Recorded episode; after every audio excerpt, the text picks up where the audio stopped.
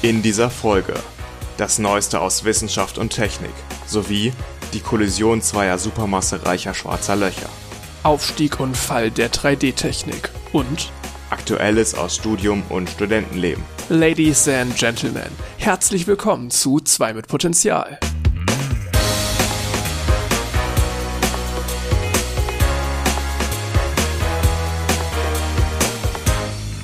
Folge 25. An meiner Seite ist Jan, und mein Name ist Max. Hallo. wenn ihr einen Blick werft in die Show Notes, findet ihr dort Kapitelmarken zu unseren Themen. Wie immer reden wir am Anfang hier so ein bisschen über allgemeine Themen, dann kommen wir später zu den Kurzmeldungen und nachher haben wir noch zwei Hauptthemen gut recherchiert für euch. Da könnt ihr dann in den Show Notes hinspringen und findet, wenn ihr gleich da seid, auch Artikel und Videos, die wir im Podcast erwähnen. Jan, hast du schon mal Kabel gekrimmt? Nee, noch nie. Ich tatsächlich auch nicht, bis dann gestern zum ersten Mal. Willst du noch mal kurz beschreiben, was es ist? ähm, das ist eine Methode, um zwei Kabel miteinander zu verbinden. Oder ja, doch zwei Kabel kann man so sagen. Das ist im, also steht zum Beispiel in Konkurrenz zum Löten, auch wenn es schon klarere Einsatzbereiche gibt, wo man jetzt eher lötet und wo man eher krimmt. Im Prinzip äh, verbindest du zwei Kabel mechanisch, das heißt durch starken Druck oder jetzt irgendwie durch so Vertrillen. Gut, Vertrillen ist ja auch so ein Begriff für sich. Ich weiß nicht, ob das jetzt schon unter Krimpen laufen würde, aber ja meistens einfach, man drückt sie sehr stark zusammen, man Hast verbiegt sie ineinander. Spezielles Werkzeug, irgendwelche Zangen dafür? Krimmzangen gibt's dafür. Ja, okay, ja. ja. Ich habe das jetzt gemacht ähm, gestern beim Prüfstand vom Space Team, wo wir so Raketen-Engines dann testen. Da wollten wir einige Kameras anschließen, damit wir jetzt aus allen Perspektiven dann die Tests, die Tests beobachten können, weil dafür niemand sonderlich nah in der Nähe sein. Und die Kameras laufen über LAN-Kabel, die werden dann alle da in das provisorische Mission Control gelegt. Aber du kaufst halt kein LAN-Kabel jetzt so wie wir es kennen, sondern im Prinzip nur das Kabel ohne Steckverbindung, weil das ist dann auf so einer 100 Meter Rolle oder so. Also wir da, also wir hatten tatsächlich eine 100 Meter Rolle LAN-Kabel und Okay. schneiden uns das dann zurecht Ja. und müssen dann aber natürlich diese Verbindung dran machen. Ähm, wo ist eigentlich dieser Prüfstand hier in Aachen? Das ist beim Stoßwellenlabor der RWTH und das Stoßwellenlabor ist relativ weit außerhalb Ja, wollte ich wollte gerade sagen, wenn du meinst, da dürfen keine Leute in der Nähe sein, was ja auch einleuchtet, dann ähm, muss das ja ein bisschen außerhalb die, sein. die, die Sperrzone ist sehr gering, also es sind ein paar Meter oder so. Es ist jetzt so, nicht, okay. nicht, dass wir da komplett außerhalb stehen.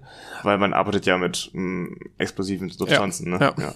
Nee, das ist äh, bei der Uniklinik in der Nähe. Ah, okay. Da so, ja, da ein Stückchen entfernt, aber das so von der Entfernung zum Zentrum her. Hm. Und ja, jetzt das Problem bei diesen LAN-Kabeln ist, du hast dann ja diese Aufsteckverbindung, also so wie man es jetzt kennt von LAN-Kabel, von dem Ende, von dem Stecker. Und dann musst du, wenn du es aufschneidest, halt ein Stückchen abisolieren, ganz normal, und hast dann, ich glaube, es sind fünf oder sechs. Das müsste ich eigentlich wissen, nachdem ich das gestern gefühlt den ganzen Tag gemacht habe. Ähm, fünf Kabel in unterschiedlichen Farben, die dann in diesem größeren Kabel drin sind. Und die muss ich dann genau in der richtigen Reihenfolge nebeneinander fummeln. Und die sind echt relativ klein. Genau die richtige Reihenfolge der Farben und dann diesen Steckeraufsatz darüber ziehen. Und während ich den rüberziehe, dürfen die sich nicht wieder verheddern, sondern müssen genau die gleiche Reihenfolge beibehalten. Und dann steckt das erstmal drauf und dann kommt so eine Krimpzange zum Einsatz, wo ich den Stecker quasi einmal einklemme und der hat extra so Vorrichtungen, wo dann irgendwie reingegriffen wird und dann diese Kabel mechanisch befestigt werden. Aber das ist so eine Fummelarbeit und das ist so nervig. Also ich habe mich auch eher schlecht angestellt dabei, würde ich mal, würde ich mal sagen. Ja gut, wenn man das noch nie gemacht hat, dann Die anderen haben das zum Großteil auch noch nicht gemacht. Okay. Aber ich habe so für das erste eine halbe Stunde gebraucht. Und jetzt gut, ne, das abisolieren und so ist gar kein Problem, aber du stehst dann halt wirklich 25 Minuten und sortierst die Kabel in die richtige Richtung und versuchst dann das Teil darüber zu stülpen, ohne dass sich diese Reihenfolge wieder ändert. bei war wie vielen schlimm. Kabeln habt ihr das insgesamt gemacht gestern? Ähm, lass mich überlegen. Also wir haben zwei Kameras in dem Prüfstand selber, die drin sind. Das heißt, dafür haben wir dann vier solcher Stecker dran machen müssen. Dann haben wir noch mal zwei außerhalb, sind noch mal vier. Nee, sogar drei außerhalb. Eine ist davon nur eine Thermalkamera, genau. Insofern ähm, dann sechs. Dann sind wir schon bei acht und ich glaube, wir haben noch eine oben stehen, aber da hatten wir ein LAN-Kabel verwendet, was äh, so wie man es kennt, weil das war so dicht an unserem provisorischen Mission Control, dass wir da jetzt nicht auf dieses äh, lange zurückgreifen mussten. Aber es hat schon echt ganz gut gedauert und dann halt noch Kabelkanäle verlegen und sowas. insofern, ich war um 9.30 Uhr da und war um äh, 21.30 Uhr wieder in meiner Wohnung. ja, das ist äh, echt eine Menge Aufwand. Wann stehen da die ersten Tests so an, wenn ihr das jetzt alle mm, vorbereitet? Unterschiedlich. Also wir haben Cold Flow Tests haben wir gemacht. Cold Flow Test heißt, ähm, ich weiß gar nicht, ob ich das schon mal in der letzten Folge mal erwähnt hatte. Ich glaube nicht, nein. Ähm, im Prinzip jagen wir da den gesamten Treibstoff durch die Engine, ohne ihn zu entzünden. Ah, okay. Man also damit dann, man guckt, ob der Treibstofffluss da passt und nicht ja. zu viel oder zu wenig. Aktuell sind das auch eigentlich eher Tests für den Prüfstand anstatt Tests für die Engines. Also wir verwenden auch eine Engine zum Testen, die wir so erstmal gar nicht vorhaben einzusetzen. Aber ja, die Test-Engine für den Prüfstand. Okay. ähm, und genau, dann sprüht da einfach das, das, der Treibstoff hinten raus, das ganze Oxidationsmittel und so weiter und ist dann da eine ganz schöne Fontäne, die dann ja parallel zum Boden schon, je nachdem, da wechseln wir auch unter, manchmal die Platten durch ähm, und die ähm, ja, weiß ich auch gar nicht ganz genau, ist halt echt auch nicht mein Spezialgebiet dann. Ähm, aber je nachdem hatten, haben wir da schon so Fontänen, die dann parallel zum Boden verlaufen von so zwei zwei bis drei Meter. Und entzündet werden soll Stand jetzt das erste Mal am 23. März. Das, das ist der Termin, so der wurde gestern, ja. gestern festgelegt. Das ist der 23. März, wird für den ersten Hotfire-Test, heißt es dann. Ja, aber klar, man muss ja erstmal alles aufbauen, dass man dann noch ordentlich Daten sammeln kann, die man nachher nutzen kann, um dann die Engine noch weiter zu verbessern. Ne? Also ich das denk, ist dann auch hauptsächlich, hauptsächlich mein Bereich, halt die softwareseitige Sache. Hm. Und da ist dann auch Data, Datenlogging ich so denke mal, es wird halt darum Sachen. gehen, dann die Effektivität von der Engine zu verbessern, oder? Mm, das, das auch und halt einfach erstmal zu schauen, funktioniert das Ganze, wie viel Druck haben wir, wie viel Schub haben wir. Ja, das meine ich mit verbessern, dass ja. man halt den maximalen Schub da rausholt aus der Mm, zum, zum einen den maximalen, aber witzigerweise haben wir es auch je nach Projekt, jetzt bei dem Projekt, an dem ich aktuell bin, äh, da ist das relativ egal, aber es gibt tatsächlich Wettbewerbe, wo du Höhenvorgaben hast, die du nicht überschreiten, also die du zwar überschreiten darfst, so rechtlich gesehen schon, aber es gibt Punktabzug, wenn du höher fliegst. Also es soll auf eine gewisse Höhe geflogen ja, werden, genau. Weil das ja. ist halt nochmal deutlich anspruchsvoller, als einfach zu sagen, so hoch, so hoch wie möglich. Natürlich kannst du dann sagen, wer schafft es höher und der hat dann gewonnen, das, das ist eine Option, aber es ist halt gar nicht so leicht, sich zu überlegen, wie kriege ich denn eine Zielhöhe? Also wenn das ich jetzt zum Beispiel auf ja. 15.000 Meter oder so möchte, ähm, gut, das ist jetzt nicht sonderlich hoch, ne? Aber äh, wenn ich dahin möchte, dann muss ich ja überlegen, genau kalkulieren, wie viel Schub möchte ich erzeugen und so weiter. Dass das nochmal halt eine Herausforderung an sich ist. Und dann ist halt wieder so ein Prüfstand praktisch, wo du genau analysieren kannst, wie viel Schub erzeugt denn mein, mein Triebwerk. Gab es nicht auch vor Jahren mal so einen Wettbewerb, wo man sich auch bewerben konnte drauf, äh, wo es darum ging, zum Mond zu fliegen mit Amateurraketen? Also Amateur ist übertrieben, das ist dann schon sehr professionell, ne? Aber da ging es halt darum, dass man irgendeine Kamera oder so auf den Mond bringt und ich glaube, es ging darum, die ähm, Landing-Site von Apollo 11 zu fotografieren. Erinnere ich mich nicht dran, aber kann ich mir gut vorstellen, ne? Ich meine, sowas gab es vor ein paar Jahren. Es gibt's ja echt an total vielen Unis, so Space-Teams und so. Aber es wurde, glaube ich, unterschätzt, wie viel Aufwand und wie teuer das dann doch ist. Da hat das Preisgeld dann einfach nicht mehr in einem Verhältnis gestanden zu dem Aufwand, den man betreiben muss, um auf den Mond zu kommen. Generell, Raumfahrt ist ja einfach so teuer, ne? Wenn ja. ich auch denke, so, ich hätte schon Bock irgendwie, so ein Raketen-Startup wäre geil. Aber kannst du halt nicht machen, wenn du nicht vorher Multimillionär bist. Oder was heißt Millionär, ne? Es gibt ja auch sehr wenige Raketen-Startups. Also SpaceX ist eins. Dann haben wir zum Beispiel Rocket Lab. Darüber hatten wir in dem Podcast auch schon mal gesprochen. Das ist aus Neuseeland das Unternehmen. Äh, und noch ein paar weitere. Aber das sind ja wirklich die ganze es sind nur ganz, ganz wenige. Und du musst auch deren Ursprünge mal betrachten. Bei SpaceX ist das ja ganz bekannt, ne, dass das jetzt hauptsächlich durch Elon Musk finanziert ist, mhm. der ja schon vorher durch PayPal und so weiter einen sehr hohen Kontostand hatte, äh, für den das jetzt nicht so schlimm war, da in das Risiko zu gehen und was der auch an Geld da erstmal reingesteckt hat, wo man auch lange davon ausging, dass der davon auch nie was wieder sieht. Mhm. Erstmal diese Investitionsbereitschaft, die hast du auch wirklich nur, wenn du mit Herzblut dran bist, aber das heißt, du brauchst jemanden, der dieses Herzblut hat und genug Geld, was er dann da verballern kann bei dem bei dem Space äh, Geschichten davon von Jeff Bezos ist es ja auch so, dass das ja quasi nur über den das läuft. Stimmt, ja.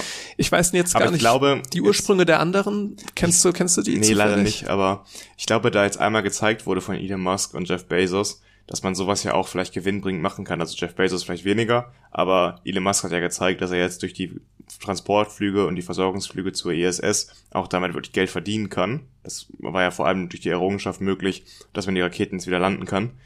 Ähm, das könnte ja auch in Zukunft andere Investi Investoren dazu bringen, halt neue Investitionen zu tätigen in solche Unternehmen und dass es deswegen vielleicht in Zukunft auch mehr davon gibt. Die Angst davor, sein gesamtes Geld zu verlieren, ist bestimmt äh, geringer jetzt ja. mittlerweile, glaube ich auch. Weil früher war das ja auch hauptsächlich so ein Prestige-Ding, dass ein Staat halt eine Behörde sehr viel Geld reingesteckt hat und das nicht unbedingt auf Gewinn ausgerichtet war. Das war dann relativ zweitrangig.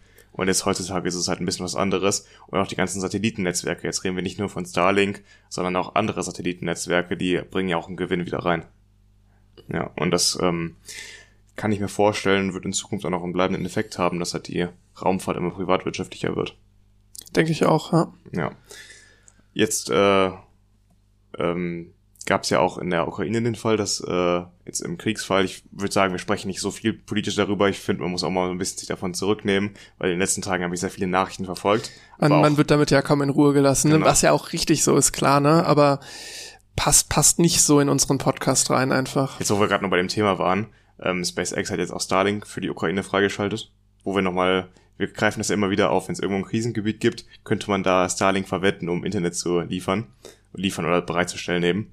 Und die Ukraine ist ja jetzt ein Paradebeispiel dafür, wie man halt in einem Kriegsgebiet dann eben doch Internet zur Verfügung stellen kann mit Starlink, ohne dass man auf Infrastruktur am Boden angewiesen ist. Und das passiert auch gerade schon. Das finde ich wieder so ein gutes Beispiel, wo man dann sehen kann. Das tatsächlich mal nutzen. Hier macht Sinn, ja. Dass da nicht nur der Weltraum zugeballert wird mit irgendwelchen Satelliten, sondern es dann doch mal tatsächlich Anwendung findet. Und wenn ich mich so richtig erinnere, eins der ersten Fälle, wo es wirklich sinnvolle Anwendung hat, weil wir hatten ja auch immer wieder kritisiert, dass es jetzt in ärmeren Regionen auch äh, grundsätzlich noch zu teuer ist und so. Ja. Da das, tatsächlich das ein gutes, nicht, gutes Beispiel. Ne? Das würde es nicht profitabel machen, dieses Netzwerk. Also Nee, die nee. einzelnen Krisenherde auf der Welt, die bringen ja nicht das Geld rein, um das Ganze zu finanzieren. Ich aber aus so einer humanitären Sicht das ist ganz ja, cool. Aber dafür wurde es ja nicht gemacht. Ne? Also mhm. das schreckt dann, glaube ich, wieder Investitor, Investitionen eher ab, dass halt Leute daran nicht Geld, also ihr Geld reinstecken wollen, wenn das Ganze ähm, nur zu humanitären Zwecken genutzt wird. Das bringt ja dann keinen Gewinn auf Dauer. Genau. Gut, dann würde ich sagen, kommen wir zu den, zu den neuesten Meldungen aus Wissenschaft und Technik.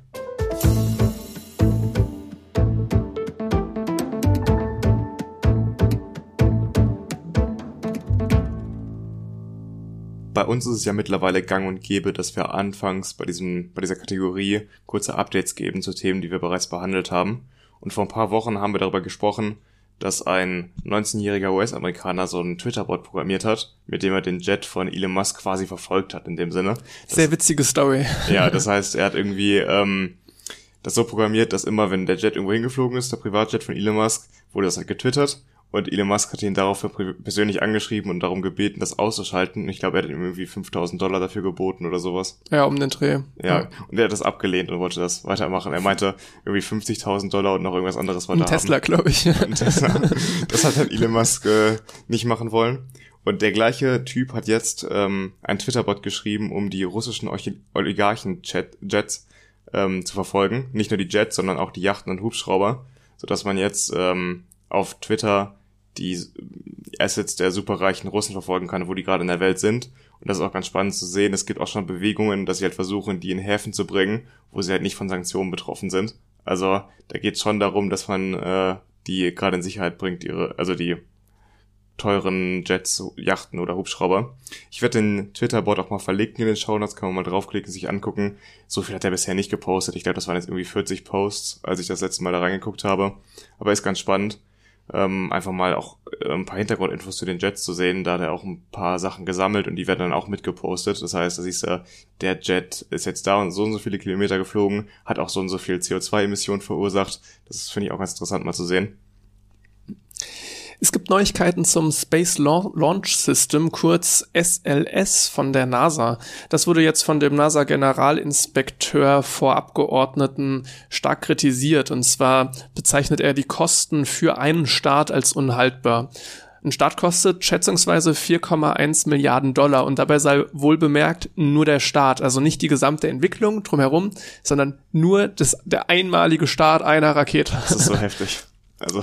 Das unterteilt sich in 2,2 Milliarden für den Bau der Rakete, 570 Millionen für die Bodensysteme, eine Milliarde für das Orion-Raumschiff und 300 Millionen für das Servicemodul des Raumschiffs. Und ich meine, das ist ein Dauerbrenner, ne? Das SLS sollte eigentlich schon 2017, glaube ich, starten. Hm und hat sich jetzt verzögert, ist mehrfach teuer geworden. Vor zehn Jahren ging man noch davon aus, dass ein Start 500 Millionen kostet. Und das wird ja schon nicht nur seit zehn Jahren geplant, sondern auch schon viel länger, ne? Also ja, das ist ja, ja. ein Projekt, was sich jetzt seit Ewigkeiten zieht und wo wir eben schon kurz über wieder landende Raketen gesprochen haben, beziehungsweise wieder landende Raketenstufen. Zu der Zeit, wo das SRS entwickelt wurde, gab es diese Idee ja noch gar nicht oder wurde noch gar nicht so umgesetzt. Und heute hat man ja das Konkurrenzprodukt von ähm, SpaceX mit der Falcon-Rakete. Und das ist natürlich viel günstiger geworden. Also die 1, irgendwas Milliarden oder jetzt 4 Milliarden für den Start werden immer noch teurer. Also wären immer noch teuer auch in der Vergangenheit, wenn man das so sich angeguckt hätte. Aber jetzt gerade im Vergleich zu den Raketenstarts von SpaceX ist es halt nochmal unhaltbarer geworden, ja. Das Witzige ist ja auch, SpaceX entwickelt eine Rakete, die im Prinzip das gleiche kann, seit drei Jahren und soll auch, die soll auch 2020, äh, 2022 jetzt ihren ersten Testflug machen. Also genauso. Welche ist das? Ähm, das müsste, denke ich, das Starship sein. Starship, ja. Ähm, und das, das wollen sie jetzt ja auch 2022 unter Umständen schon so testen, glaube ich.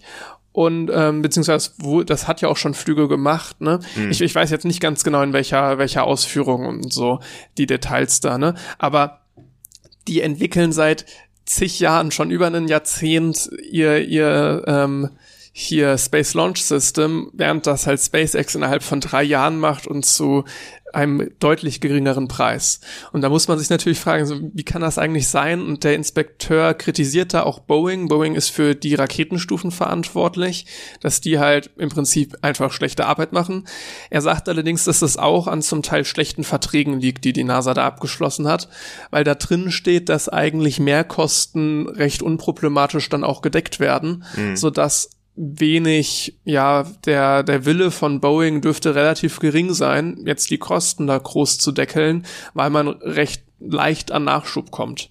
Das zeigt ganz gut diese, diesen Vergleich zwischen behördlicher Raumfahrt und der privaten Raumfahrt, dass man halt in der privaten Raumfahrt geht's ja um jeden Euro quasi. Es geht ja darum, Gewinn nachher ähm, zu haben.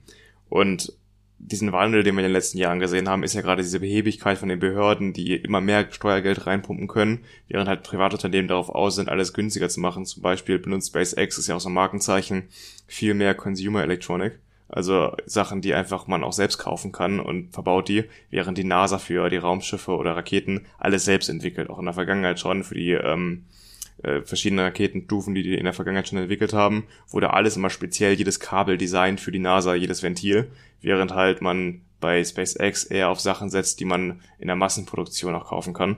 Und das war echt so ein Umdenken, was da stattgefunden hat in den letzten vier, fünf Jahren, was die Raketen eben deutlich günstiger gemacht hat bei SpaceX. Und an dem SLS sieht man ganz gut, was die Vergangenheit eigentlich war und das ist einfach nicht mehr zeitgemäß. Mich würde da eigentlich noch auch mal interessieren, wie teuer jetzt die Entwicklung so im Gesamten war. Da gibt's bestimmt auch noch Schätzungen zu. Habe ich leider jetzt nicht rausgesucht, aber dadurch, dass diese 4,1 Milliarden halt wirklich nur für den Start sind und wie lange die schon entwickeln daran, hm. das wird auch noch mal eine enorm hohe Summe sein. Ich meine, das James Webb ist ja auch deutlich teurer geworden, das Teleskop, und kostet jetzt insgesamt am Ende irgendwie 10 Milliarden Dollar. Und das ist natürlich eine Riesensumme schon. Aber wenn ich mir überlege, dass nur der Ra Raketenstart hier schon fast die Hälfte kostet, das ist wirklich absurd. Das ist, das ist schon eine Rakete, die halt auch recht cool sein soll, ne, die uns erstmal zum Mond bringt und unter Umständen dann auch später vielleicht für Mars-Missionen dienen könnte. Aber naja, es, es wird halt wirklich dann peinlich, wenn man es mit SpaceX vergleicht. Und mhm. das muss man leider aktuell, oder was heißt leider, ne? Was musst du halt machen? Und dann ist es für alle Beteiligten an dem Projekt einfach nur unangenehm. Ja. Kommen wir zum nächsten Thema. Ähm, ich habe einen Artikel gesehen, dass jetzt eine, ein Zug für die Schwerindustrie beim Fahren selbst laden soll. Das fand ich ganz interessant. Da geht es nämlich darum, dass ein australisches Bergbauunternehmen namens Fortescue Metals Group, wenn ich das jetzt richtig ausgesprochen habe, Erze in Zukunft nicht mehr mit Dieselzügen abtransportieren möchte. Finde ich ganz interessant. Ähm, da geht es darum, die haben große Eisenerzminen in Australien und für die ein eigenes Bahnnetz, um die zum Verladehafen zu fahren. Und künftig sollen das halt elektrische Loks machen und nicht mehr die Dieselloks. Ähm, allerdings ist das äh, Streckennetz soll nicht elektrifiziert werden und es soll auch keine Ladeinfrastruktur für Akkus geben. Und jetzt überlegt man sich, wie kann man das überhaupt dann umsetzen? Und der Gedanke ist nämlich, die, das Gefälle in der Region zu nutzen. Halt da, wo die Minen sind, im Vergleich zu dem Verladehafen ist ein großes Gefälle.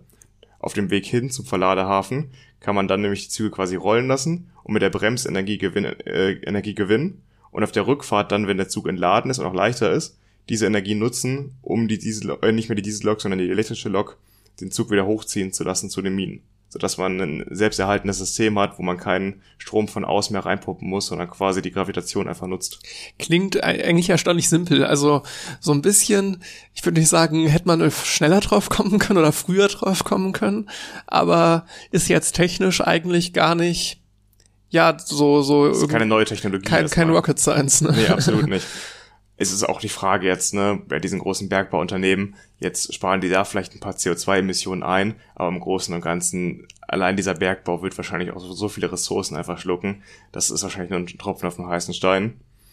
Ähm, warum die jetzt darauf gekommen sind? Diese Metals Group hat ähm, das britische Unternehmen Williams Advanced Engineering übernommen.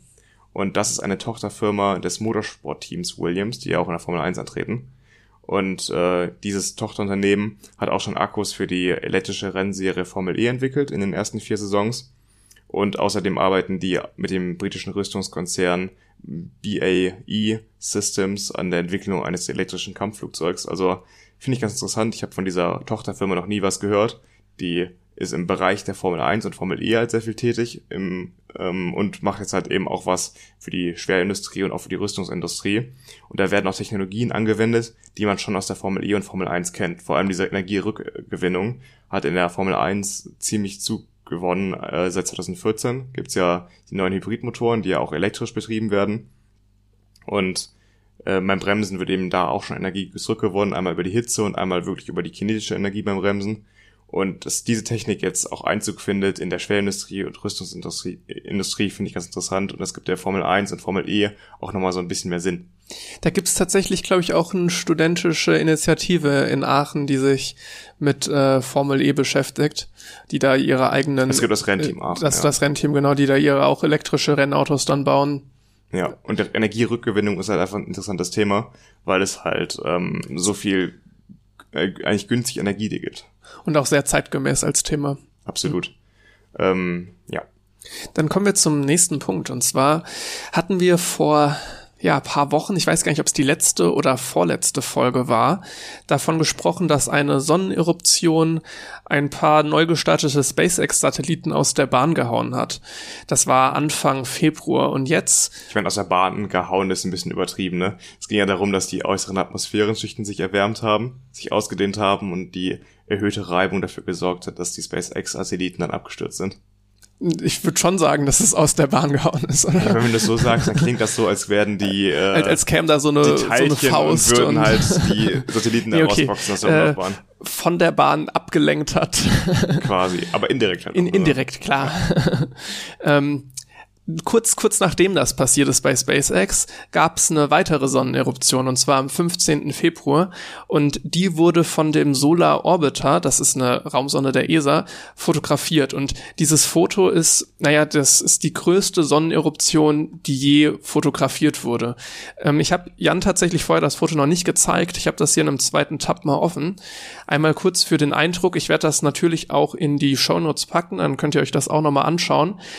Ich im ersten Moment, als ich das Foto gesehen habe, war ich ein Stück weit enttäuscht, weil sieht halt so ein bisschen aus wie so eine Standard-Sonneneruption. Aber was erwartest du, ist die Frage. Ja, irgendwas spektakuläreres, aber jetzt so beim zweiten und dritten Mal hinschauen, finde ich einfach diese Größe auch im Verhältnis zur Sonne. Hm, das muss man sich ja immer überlegen. Man sieht die Sonne auf Bildern, da ist das so ein kleiner Ball, aber die macht ja 99 Prozent von der Masse des Sonnensystems aus. Und wenn man sich dann überlegt, wie groß ist die eigentlich und dieser Abend, der da quasi rausgeht als Sonneneruption, der ist ja wirklich gigantisch. Der war tatsächlich, warte, ich hab's hier irgendwo stehen, äh, das fünf, den, der hatte den fünffachen Radius der Sonne und ging, also es sind dann 3,5 Millionen Kilometer, die der weit ging. Gut, mit diesen Millionen Kilometern kann man relativ wenig anfangen. Immer. Aber mit fünffachem Radius, also, vorst also ein, vorstellen ist relativ aber so ein bisschen, ein ne? Vielfaches des Radius der Erde. Diese Eruption ging zur erdabgewandten Seite, also beziehungsweise äh, ja von der Sonne zu der Seite, wo jetzt nicht die Erde war. Insofern hat man da wenig von mitgekriegt und es sind keine Satelliten irgendwie beeinflusst wurden, äh, wurden nicht beeinflusst.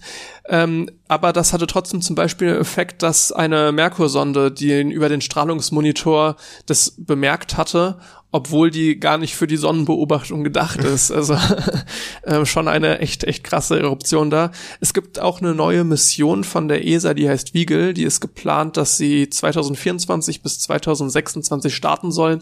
Und die soll nochmal vermehrt das Sonnenwetter beobachten und auch vor Eruptionen warnen können dann. Das finde ich auch sehr interessant, weil es ja. ja. schon, gerade wäre jetzt so eine Eruption auch in unsere Richtung hm, gekommen, hätte uns das durchaus beeinträchtigt.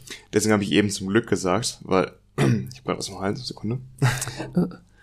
Die Beeinträchtigung, ich glaube, man hätte schon gemerkt, dass Technikausfälle, Satelliten und so weiter, ich weiß nicht, wie langfristig das wäre, aber wäre bestimmt nicht an uns so vorbeigegangen, wie jetzt diese Meldung, glaube ich, eher an uns vorbeigegangen ist. Deswegen habe ich auch eben gesagt, zum Glück, weil so ein Fall, dass wirklich eine große Sonneneruption auf die Erde trifft, hätte nicht nur Konsequenzen wahrscheinlich für Satelliten, sondern auch für unsere Stromversorgung auf der Erde.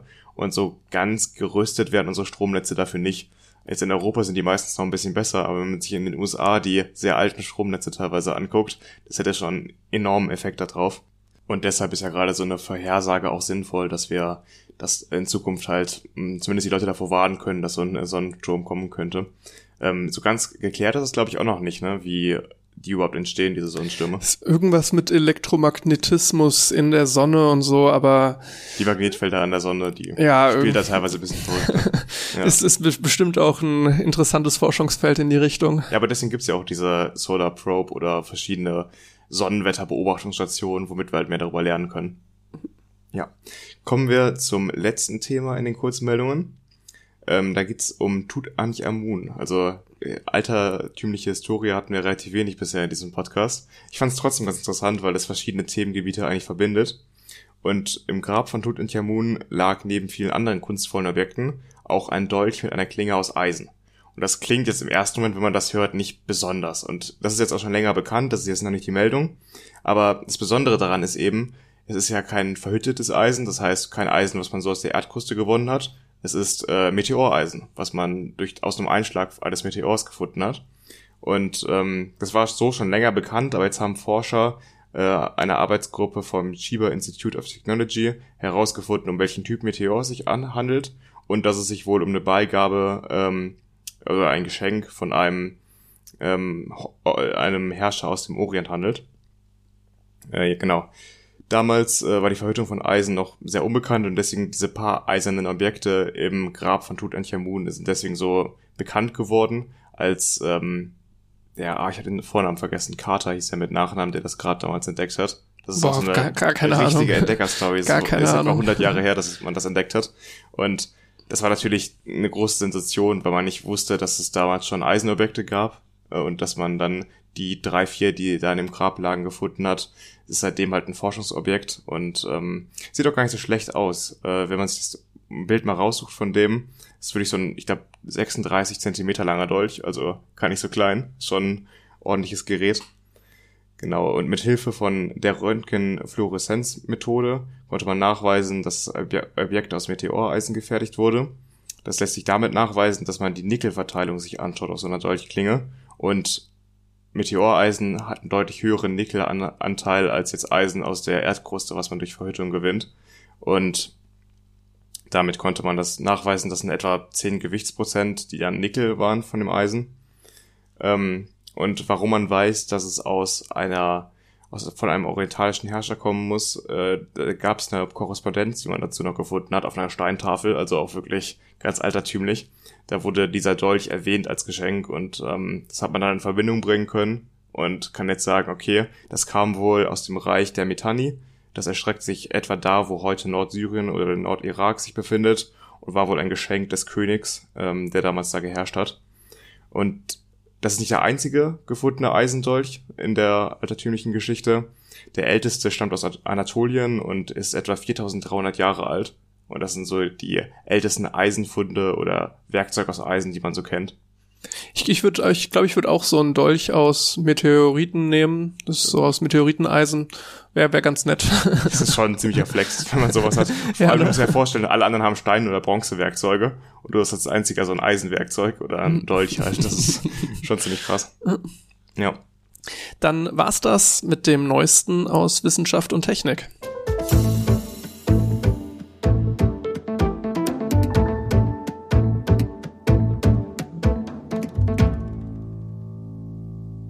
Dann kommen wir jetzt zum Hauptthema dieser Folge von mir. Ähm, da möchte ich gerne über eine Arbeit von chinesischen Astronomen sprechen. Die haben nämlich Ende Januar eine Vorabstudie auf dem Preprint-Server, ich hoffe, ich, das spricht man so auf, aus, Arxiv, A-R-X-I-V, Bestimmt, veröffentlicht. bestimmt. Ja. Das ist ein relativ großer Server, auf dem so Preprints veröffentlicht werden. Und ich glaube sogar, diese, worüber, wor- worüber wir auch mal gesprochen haben, diese Deltacron-Variante, die ja keine war, von ähm, Corona, wurde auch auf diesem Server veröffentlicht. Das ist mittlerweile gang und gäbe, dass da sehr viel drauf veröffentlicht wird. Und das bedeutet eben, dass da noch keine Experten drüber geguckt haben, dass es noch nicht in einer seriösen Fachzeitschrift veröffentlicht wurde. Das heißt, es wurde diese Peer Review, wie man das ja manchmal nennt, noch nicht vollzogen. Das heißt, ähm, es ist ein bisschen mit Vorsicht zu genießen. Allerdings hat die Astrophysikerin Tanja Rindler-Daller gegenüber dem Standard auch schon gesagt, dass es eine seriöse Arbeit zu sein scheint und dass man ähm, jetzt du- durchaus darüber reden kann jetzt in dem Podcast. Ich glaube, ich habe noch nie.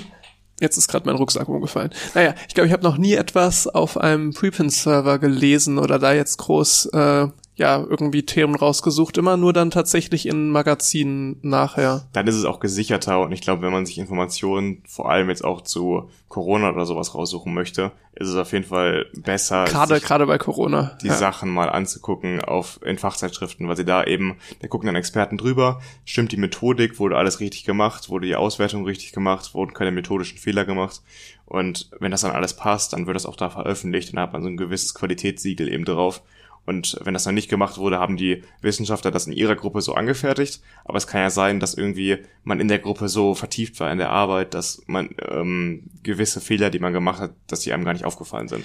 Ich denke, dass die Bullshit-Quote bei so Corona-Themen noch mal ein gutes Stück höher ist als bei den meisten anderen. Aber das heißt nicht, dass also es kann ja trotzdem genauso gut auch in anderen Arbeiten dann methodische Fehler geben oder so, die jetzt vielleicht nicht so gravierend die sind müssen wie ja woanders. nicht mal Ne? böswillig sein. Es kann ja auch einfach sein, dass man, wie ich gerade sagte, so in seinem Tunnel ist, dass man gar keine andere Perspektive einnimmt und man deswegen den Fehler einfach nicht sieht.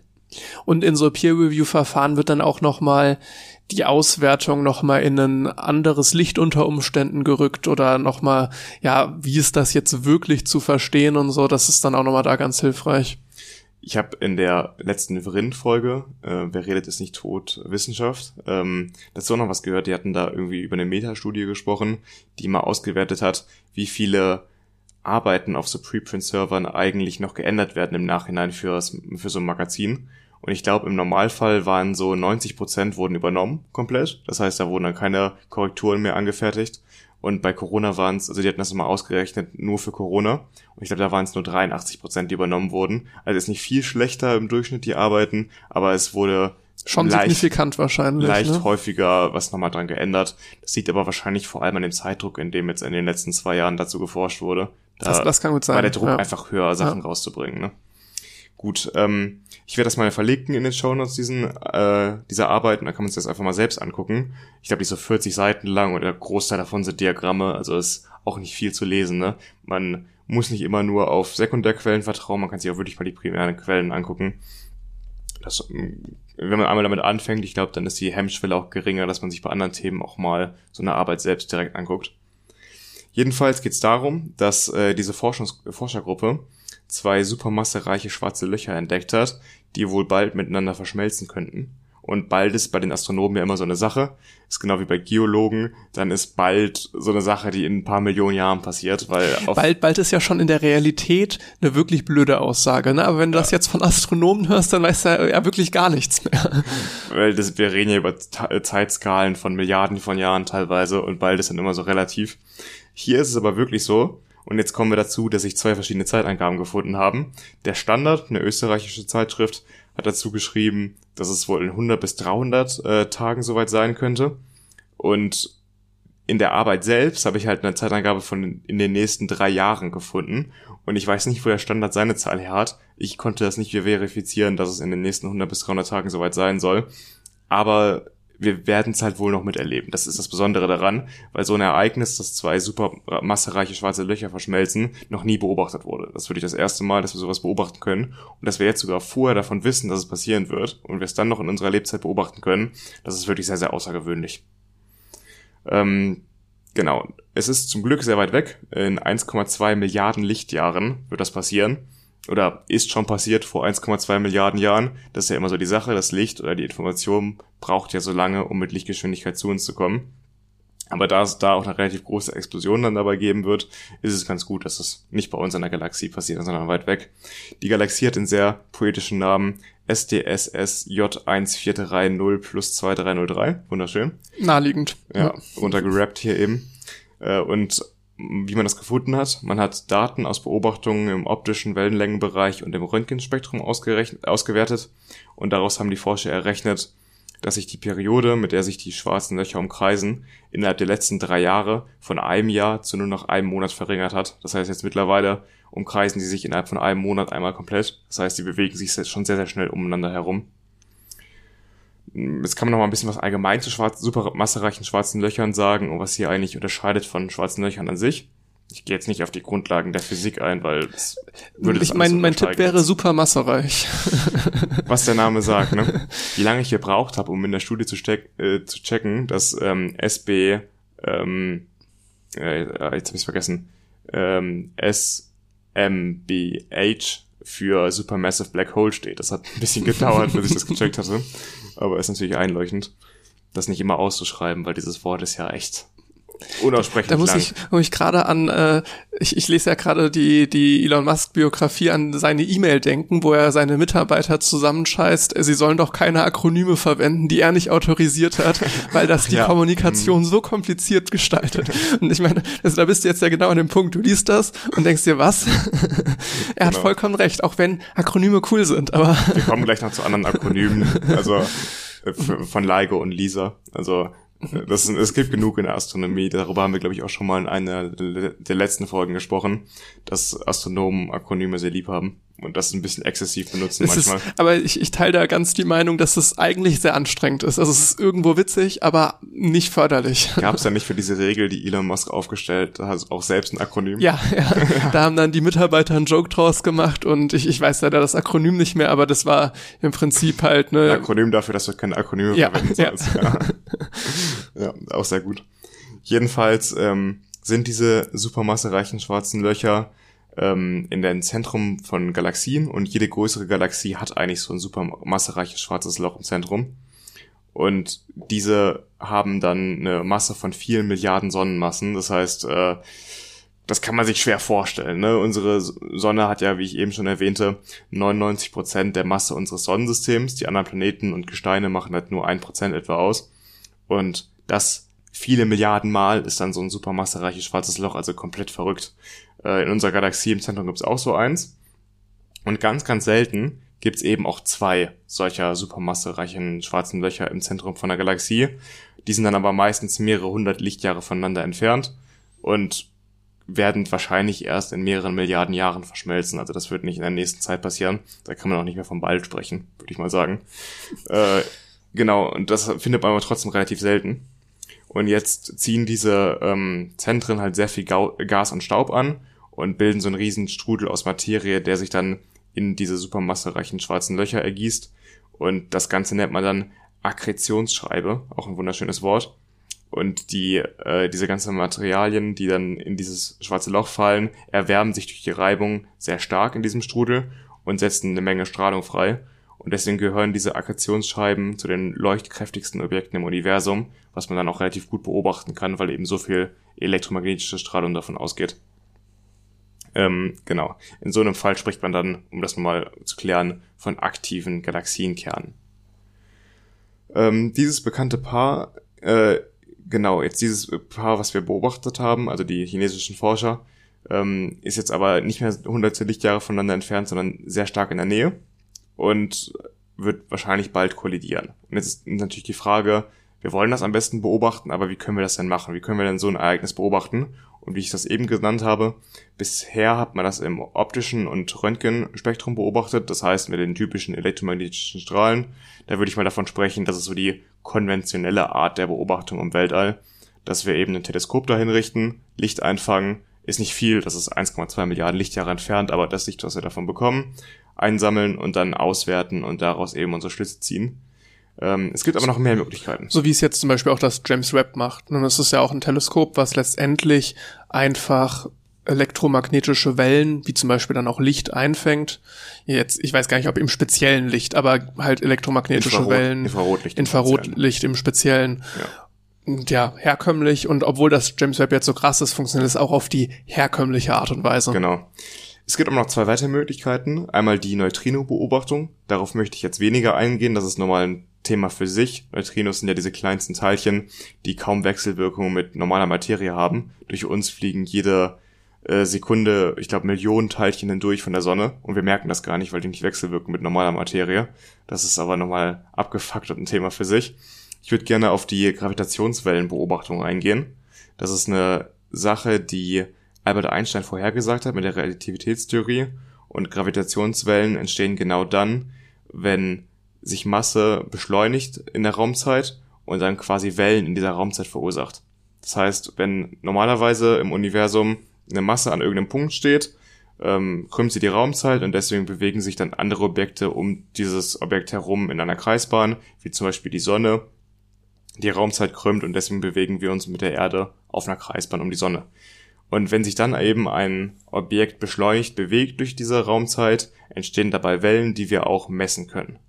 Ähm, die NASA hat 2018 schon eine Supercomputer-Simulation laufen lassen von dem Verschmelzen von zwei supermassereichen schwarzen Löchern und die auch mal animiert. Das äh, Video werde ich auch mal verlinken in den Show Notes. Da kann man sich das mal angucken, wie das wahrscheinlich aussehen wird.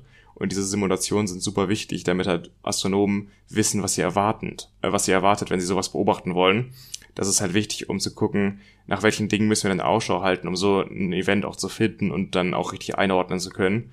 Weil man sammelt ja mit so Teleskopen sehr viele Daten und man muss erstmal herausfinden, was gucken wir uns da gerade an und ähm, wo müssen wir vielleicht nochmal mehr ein Augenmerk darauf hinlenken, damit wir auch das entdecken können, okay, hier verschmelzen bald zwei super massereiche schwarze Löcher, also lass uns da mal ein Augenmerk drauf legen. Das wüsste man nicht, wenn man aus Computersimulationen nicht wüsste, worauf man achten muss. Weißt du ähm, noch, oder ich weiß gar nicht, ob du das jetzt auch vorbereitet hattest, zu der Entdeckung von Gravitationswellen. Da hatte man ja auch, ich meine, das war auch eine Kollision zweier schwarzer Löcher. Da bin ich mir jetzt aber nicht sicher, ob man da schon vorher jetzt wusste, dass die kollidieren. Äh, aber das war dann der Nachweis, wofür dann tatsächlich die beteiligten Forscher auch einen Nobelpreis gewonnen hatten. Ja, das war 2015 am Detektor LIGO. Ja. ja. Das war das erste Mal, dass man die auch wirklich nachweisen konnte. Das war auch damals die große Meldung in der Wissenschaft, dass das, was Einstein etwa 100 Jahre vorher vorhergesagt hat, so einer der letzten Vorhersagen von Einstein, die noch nicht bestätigt wurden durch Beobachtungen, ähm, die hat man da beweisen können quasi. So, inwiefern man halt in der Wissenschaft Sachen beweisen kann. Auf jeden Fall hat diese Vorhersage eben zugetroffen und man konnte damit das beschreiben, was man äh, gesehen hat. Und LIGO ist ein ganz interessantes Thema, das würde ich jetzt noch ein bisschen im Detail beleuchten, wie das eigentlich funktioniert, wie man diese Gravitationswellen sehen kann. Weil, wenn wir uns jetzt in unserem Alltag das hier uns vorstellen, wie wir hier sitzen, dann merken wir ja nicht, wenn Gravitationswellen durch uns hindurchlaufen. Das ist ja eine ganz verrückte Vorstellung. Du nicht. Ja, ich, ich, ich merke das. Ja. Das ist eine ganz verrückte Vorstellung, dass sich die Raumzeit eben um uns herum ständig krümmt und kleine Wellen von Objekten, also alles erzeugt Gravitationswellen, aber ich sag mal, wenn du jetzt durch die Gegend läufst, dann äh, wird das das Universum nicht so jucken. Was, weißt du? was willst du mir damit sagen? Relativ kleine Gravitationswellen. So breit bist du nicht. Aber wenn das jetzt halt eben schwarzes Loch ist, dann merkt man das schon eher. Und umso schneller das eben beschleunigt wird, so ein Objekt, desto stärkere Gravitationswellen gibt's auch. Und deswegen, was du eben angesprochen hast, als man das zum ersten Mal beobachtet hat, waren das eben zwei schwarze Löcher, keine Supermasse reichen, aber normale schwarze Löcher, die miteinander verschmolzen sind. Und kurz bevor die verschmelzen, bewegen die sich so schnell umeinander herum, dass sie halt extrem starke Gravitationswellen ähm, verursachen, sodass wir sie auch noch eine Milliarde Lichtjahre entfernt messen können. Und wie misst man jetzt sowas eigentlich? Äh, LIGO ist so aufgebaut, dass zwei Laserstrahlen rechtwinklig aufeinander stehen. Die Laserstrahlen laufen in Armen, die etwa vier Kilometer lang sind und durch Mehrfachreflexion wird die effektive Lauflänge dieses Laserlichts auf etwa 1120 Kilometer verlängert. Das heißt, das ist quasi im Untergrund gebaut, zwei Tunnel, die, ich glaube, in den USA stehen und da in jedem Arm über vier Kilometer Laserlicht hin und her gespiegelt wird. Und durchquert jetzt eine Gravitationswelle dieses Observatorium, dann ändert sich die relative Länge der Arme. Also das darf man sich nicht vorstellen, dass der eine Arm halt mal eben einen Meter kürzer ist. Das ist eben nicht so. Sonst würden wir das im Alltag ja auch merken, wenn eine Gravitationswelle durch uns durchläuft. Aber das, diese ganz winzige Veränderung ruft eben eine Phasenverschiebung zwischen diesen beiden Teilwellen des Laserlichts vor. Die werden an einem Ort erzeugt, in der gleichen Phase und werden dann über die gleiche Distanz mehrfach reflektiert, bis sie wieder zurückkommen und löschen sich dann so perfekt aus, dass normalerweise kein Licht auf eine Fotodiode fallen würde. Aber wenn jetzt ein Arm minimal länger wird als der andere, in dem Moment heben sich die Lichtwellen nicht mehr perfekt, perfekt auf. Dafür müsste man jetzt nochmal Interferenz erklären. Aber nur mal so gesagt, wenn zwei Wellen aufeinandertreffen und eins gerade ein Wellenberg ist und das andere ein Wellental, dann löschen sie sich in dem Moment perfekt aus. Das heißt, es müsste die ganze Zeit auf dieser Fotodiode dunkel sein. Und wenn es dann gerade mal für einen kurzen Moment nicht dunkel ist, dann weiß man, die Phase war da verschoben an dem Moment. Und es hat sich nicht perfekt ausgelöscht. Und wir sprechen hier von äh, relativen Längenunterschieden von 10 hoch minus 22 äh, äh, im Verhältnis der Längen der beiden Arme. Das ist etwa ein Tausendstel eines Protonenradius. Sowas können wir auf der Erde messen, das finde ich so faszinierend. Ein Protonenradius, ne? Ähm, du hast ja schon, schon Atome sind ja sehr, sehr klein. Ja. Aber dann hast du ja im Atom nochmal den Kern, wo dann die Protonen sind. Und das ist ja nochmal um Vielfaches kleiner. Man sagt ja immer, ich, ich weiß ja jetzt nicht die Prozentzahl, ne, wie viel von so einem Atom eigentlich nur der Kern ausmacht, wie klein das ist. Die schönste Analogie finde ich eigentlich, wenn man in einem Stadion ist, in einem großen Fußballstadion und dann auf dem Mittelpunkt, eine, ich glaube eine Orange oder sowas war, legt, dann ist die Orange der Atomkern, der ja aus mehreren Protonen und äh, Neutronen besteht und alles drumherum ist das Atom. Und dann muss man sich vorstellen, in diesem Kern davon jetzt nochmal, ne, das heißt, man hat hier so eine Vergleichskette, die dich in diese immensen kleinen Dimensionen bringt. Und davon ein Tausendstel des Radius. ja. Und natürlich muss so ein ähm, System im laufenden Betrieb ständig feinjustiert werden. Aber man schafft es halt, so eine Genauigkeit zu erzielen und diese winzigen Veränderungen in der Raumzeit in Wellenform eben zu messen. Hier kommt auch eine riesige Aufgabe den Datenanalysten zu, weil man eben unzählige Störsignale rausfiltern muss, um diese Gravitationswelle am Ende zu sehen. Und das ist zum ersten Mal 2015 gelungen und deswegen auch absolut zu Recht äh, dafür ein Physik-Nobelpreis, weil das eben eine unfassbare Leistung ist, das nachzuweisen. Jetzt zum Beispiel sind Störquellen Wellen, die an 1000 Kilometer entfernte Strände gespült werden oder der Wind oder ähm, allein schon die thermische Bewegung der Atome in den Spiegeln reicht schon aus, um halt dieses Bild zu verzerren. Und das musst du alles rausfiltern, um eben die Gravitationswelle am Ende zu sehen. Das ist äh, wirklich verrückt. Mittlerweile können wir aber, meine ich, jede Woche etwa so ein verschmelzendes schwarzes Loch beobachten, was ich ganz interessant finde. Das passiert gar nicht so selten, das passiert eigentlich ständig und wir können das jetzt halt ähm, durch quasi neue Augen beobachten. Früher war es halt so, die konventionelle Art der Beobachtung war, wir können über elektromagnetische Wellen das Ganze in Teleskopen einfangen und dann beobachten. Und das gibt uns jetzt quasi eine komplett andere Möglichkeit, das Universum zu erforschen und uns anzugucken, was passiert eigentlich in unserer Umgebung oder halt auch nicht Umgebung, sondern sehr weit entfernt.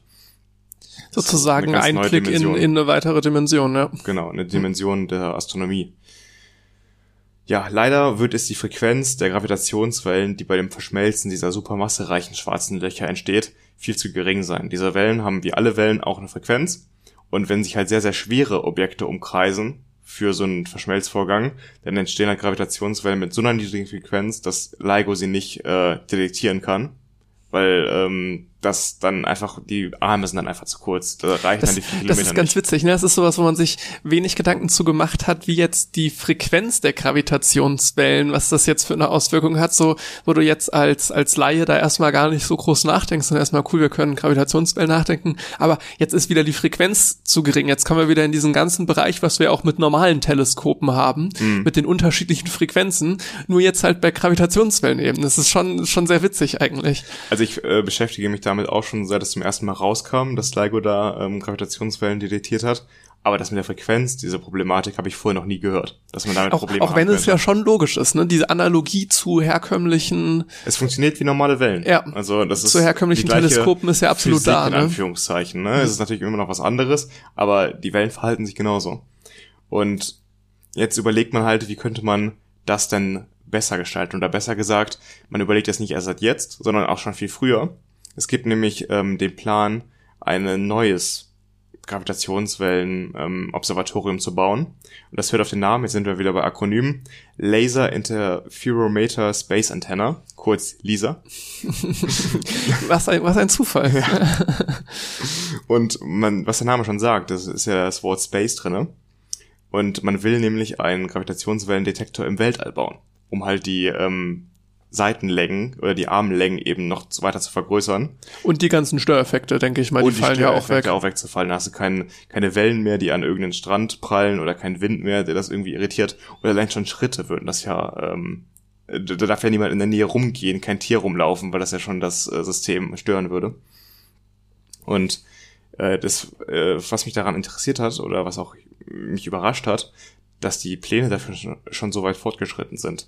Ähm, das Konzept sieht vor, dass drei Satelliten in der Erdumlaufbahn stationiert werden und die dann ein Dreieck bilden mit einer Seitenlänge von 2,5 Millionen Kilometern. Also nicht der niedere Erdorbit, sondern, sondern schon der weiter entfernte Erdorbit. Und 2,5 Millionen Kilometer kann man sich denken, sind besser als die 1120 Kilometer bisheriger äh, Lauflänge der Laserstrahlen. Da kann man dann deutlich tiefer frequente Gravitationswellen mit detektieren. Und 2017 wählte die ESA einen überarbeiteten LISA-Vorschlag als Designstudie aus und die Entscheidung über die Durchführung soll spätestens 2025 fallen. Das ist gar nicht mehr so weit hin. Und dann rechnet man damit, dass man etwa bis 2030 start, startklar sein kann. Das heißt aber deutlich zu spät für diese beiden supermassereichen schwarzen Löcher, die da jetzt verschmelzen sollen. Die werden wir noch mit konventionellen Methoden beobachten müssen. Egal ob Standard oder das Paper selber, nach welcher Angabe man vorgeht. Dafür kommt zu spät. Aber in neun Jahren, das ist gar nicht mehr so weit hin, könnten wir wirklich drei Satelliten in der Erdumlaufbahn haben, die ähm, ein riesiges Observatorium bilden für äh, Gravitationswellen. Und ich bin mir fast sicher, dass wir da noch andere Events ähm, sehen werden, wo supermassereiche schwarze Löcher verschmelzen werden. Weil wir dann äh, unser weiteres Auge, was wir quasi schon geöffnet haben mit den Gravitationswellen, nochmal viel, viel stärker verbessern und viel, viel genauer beobachten können in diesem Bereich der Astronomie. Das ist einer der schönen Bereiche, wo noch so recht viel an Forschung geht, weil ja 2015 mit der ersten Detektierung das ja wirklich was heißt in den Kinderschuhen ist, ne, aber vergleichsweise relativ neu, wo wir uns ja in einem Zeitalter, Zeitalter befinden, wo ziemlich viel schon erforscht wurde. Insofern nochmal ein ganz spannender Punkt, weil da halt noch recht viel Neues geht. Und übrigens hat ähm, äh, Lisa schon erste Tests durchlaufen und es gab eine Mission namens Lisa Pathfinder. Die wurde 2015 gestartet, auch in den Weltraum mit dem Satelliten und da wurden verschiedene Schlüsseltechnologien ausprobiert. Und die Messgenauigkeit für dieses Projekt übertraf die Anforderungen damals schon um das Fünffache. Das heißt, man ist absolut gewappnet dafür, dieses Observatorium zu bauen und es ist wirklich nur eine Frage der Finanzierung und ob das dann wirklich bewilligt wird. Warte, der Name war Pathfinder oder? Lisa Pathfinder. Das heißt genauso wie wieder auf dem Mars. wieder auf dem Mars. Das ist ja sehr, halt, sehr, sehr unkreativ. Es geht halt nur darum, für Lisa quasi ein paar. Der, der Wegbereiter. Ja, genau. Aber du hast recht, die Mission gab es schon auf dem Mars, ja. Schade, schade. Da, da, da, dann hätten sie sich lieber ein Akronym wieder ausdenken dürfen. Ja. naja. Gut, dann schließen wir mal das Thema hiermit und kommen zum nächsten.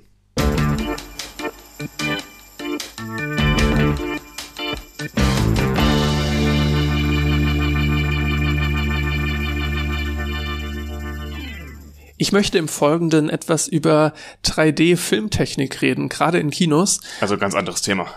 Und davor ein kleiner Disclaimer, und zwar versuche ich das, sobald wir dann zu den technischeren Fragen kommen, das möglichst anschaulich zu erklären, was ein bisschen auf Kosten der sprachlichen Genauigkeit gehen könnte. Das heißt zum Beispiel, wenn ich später von äh, senkrechten oder waagerechten Licht spreche, dann meine ich damit senkrecht und, oder waagerecht polarisiertes Licht. Dazu dann später nochmal mehr, aber nur da mal der Hinweis, sprachlich wird es unter Umständen nicht ganz wissenschaftlich genau sein, aber ich hoffe, Keine dass das. Verständnis dafür um desto, desto größer wird. Ich werde aufpassen und dich korrigieren. Bitte nicht. da muss ich an dieses Meme von, von Ulf Borschert denken, das bitte, Bitte nicht. nicht. Dann schieß mal los. äh, erstmal zu Beginn die Frage, wann hast du zuletzt einen Film in 3D gesehen? Oh, ja, puh.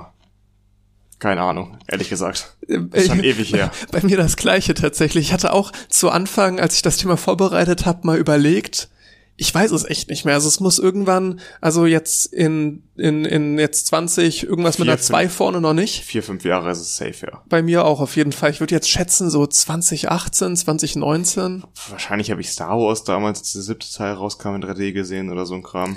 Aber ich glaube, ich war schon auf dem Dampfer jetzt 2017, 18, dass ich keinen Bock mehr auf 3D hatte. Bei mir ähnlich. Ich habe mich bewusst immer gegen 3D entschieden, vorausgesetzt, ich hatte die Möglichkeit. Aber es war jetzt auch nicht so, dass ich gesagt habe, wenn's der, wenn, wenn ich den nur in 3D sehen kann, dann ähm, gehe ich nicht in den 3D-Film rein. Ich fand's schon immer schlechter und dann war es noch teuer. es ist halt unschärfer, meiner Meinung nach. Irgendwie, es kommt Ja. mir unschärfer vor. Und ich find's entspannter, da ohne Brille zu sitzen und mir das so anzugucken als mit 3D. Das war ja auch letztendlich nur ein relativ kurzer 3D-Hype. Der begann tatsächlich mit Ice Age 3. Das war der erste 3D-Film, der die Millionen-Besucher-Marke geknackt hat. Und der kam 2009 raus. Und ähm, na, bevor ich das jetzt sage, einmal kurz, aber das wirst du wissen, die Frage an dich. Äh, der erfolgreichste 3D-Film, ich denke, das ist sehr, sehr Avatar. eindeutig. Genau. ähm, der kam noch im gleichen Jahr dann wie Ice Age 3. Pandora. Also, und damit war dann, war dann so der Hype da.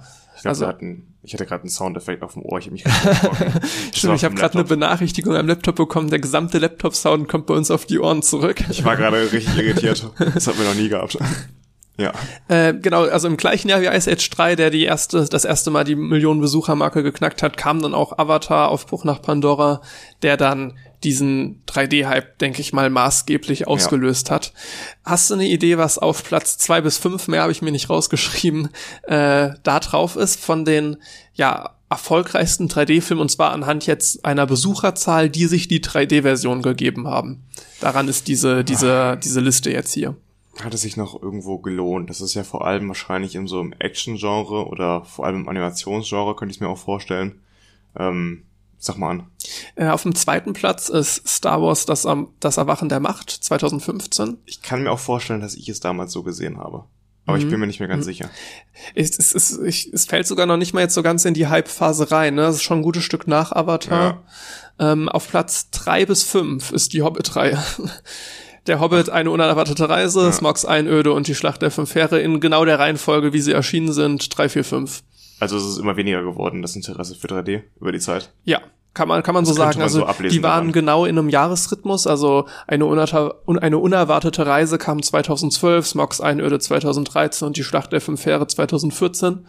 Und genau in der Reihenfolge kommt es auch. Also Das müsste man jetzt noch gegenüberstellen zu den Zahlen in 2D, die verkauft wurden, aber mal so dahingestellt.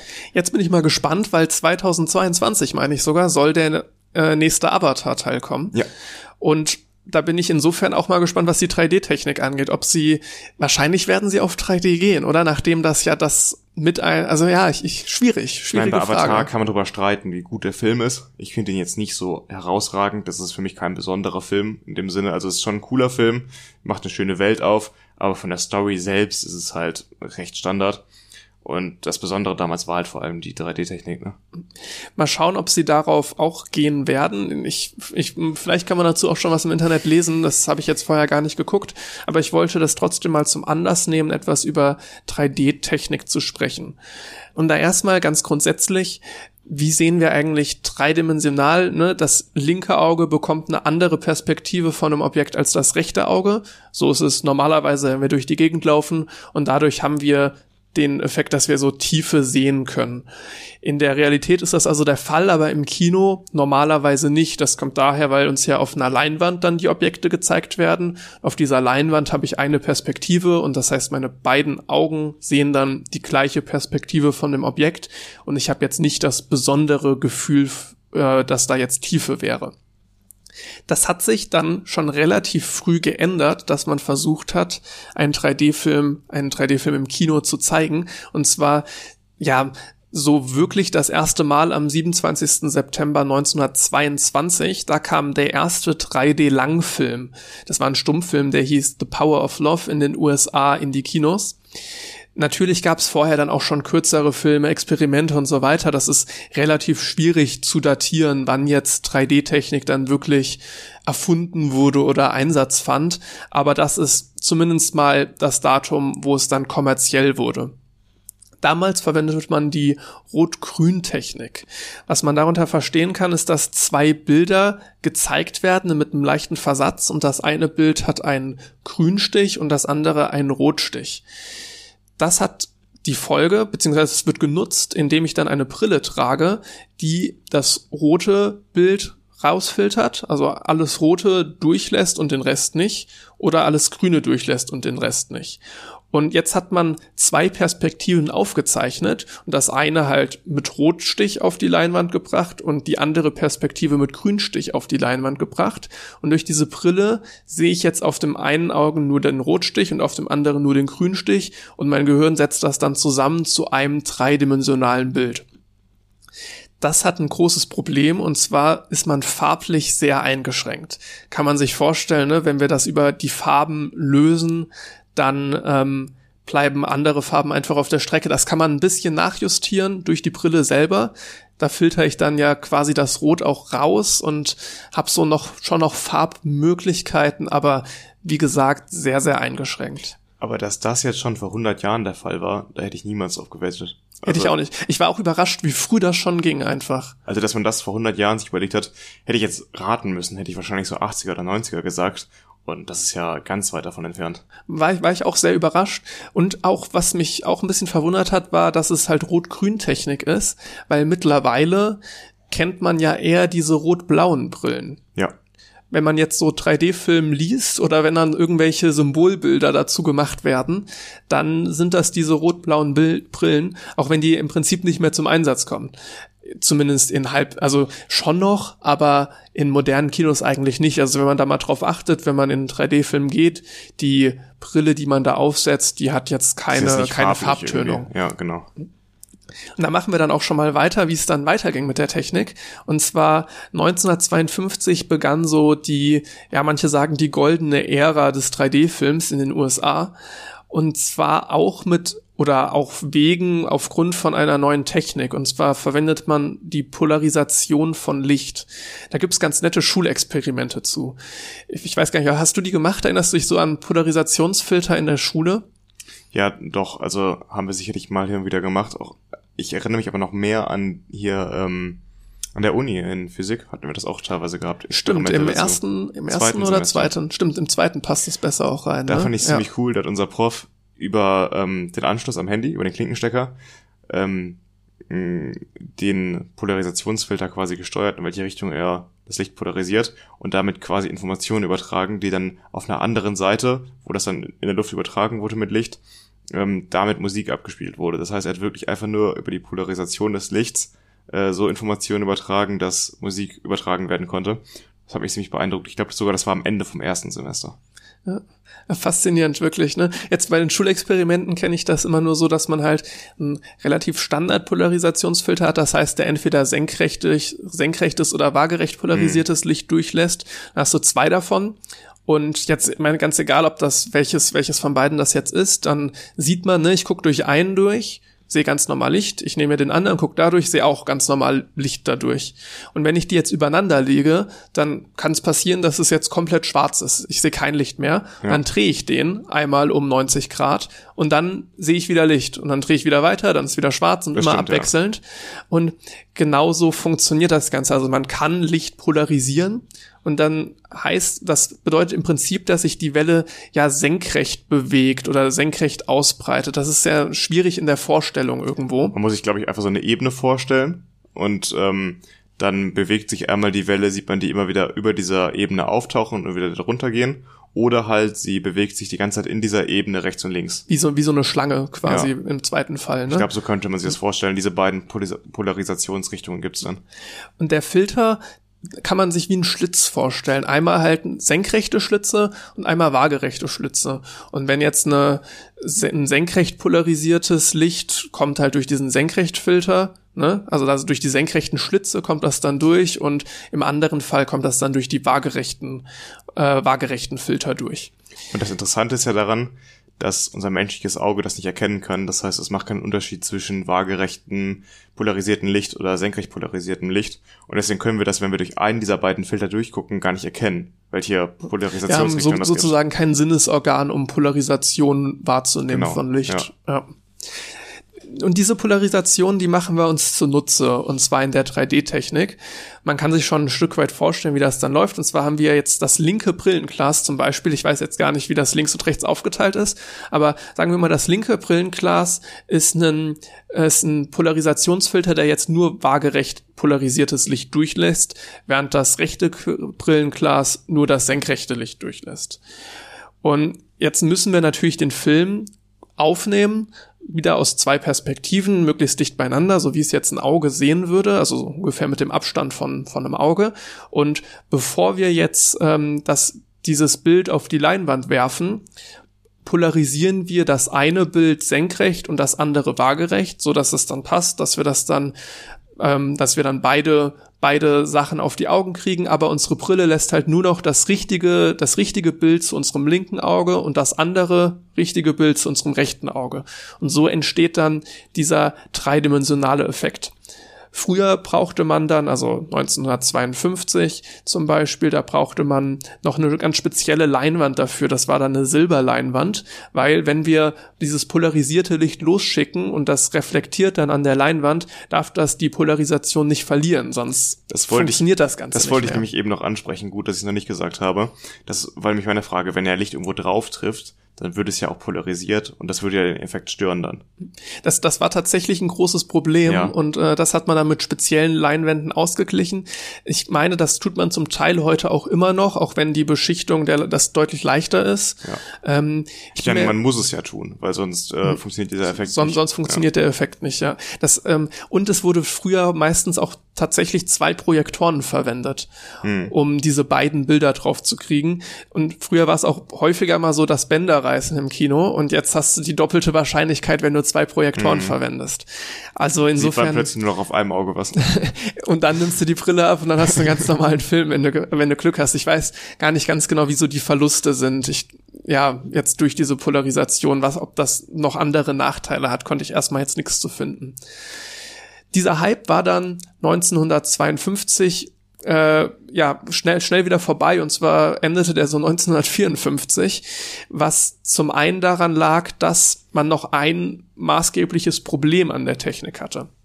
Wenn wir uns vorstellen, wir haben jetzt eine Brille auf, wo das, wo bei dem einen Glas senkrechte Schlitze und beim anderen waagerechte Schlitze drin sind, dann habe ich ein Problem, sobald ich den Kopf neige.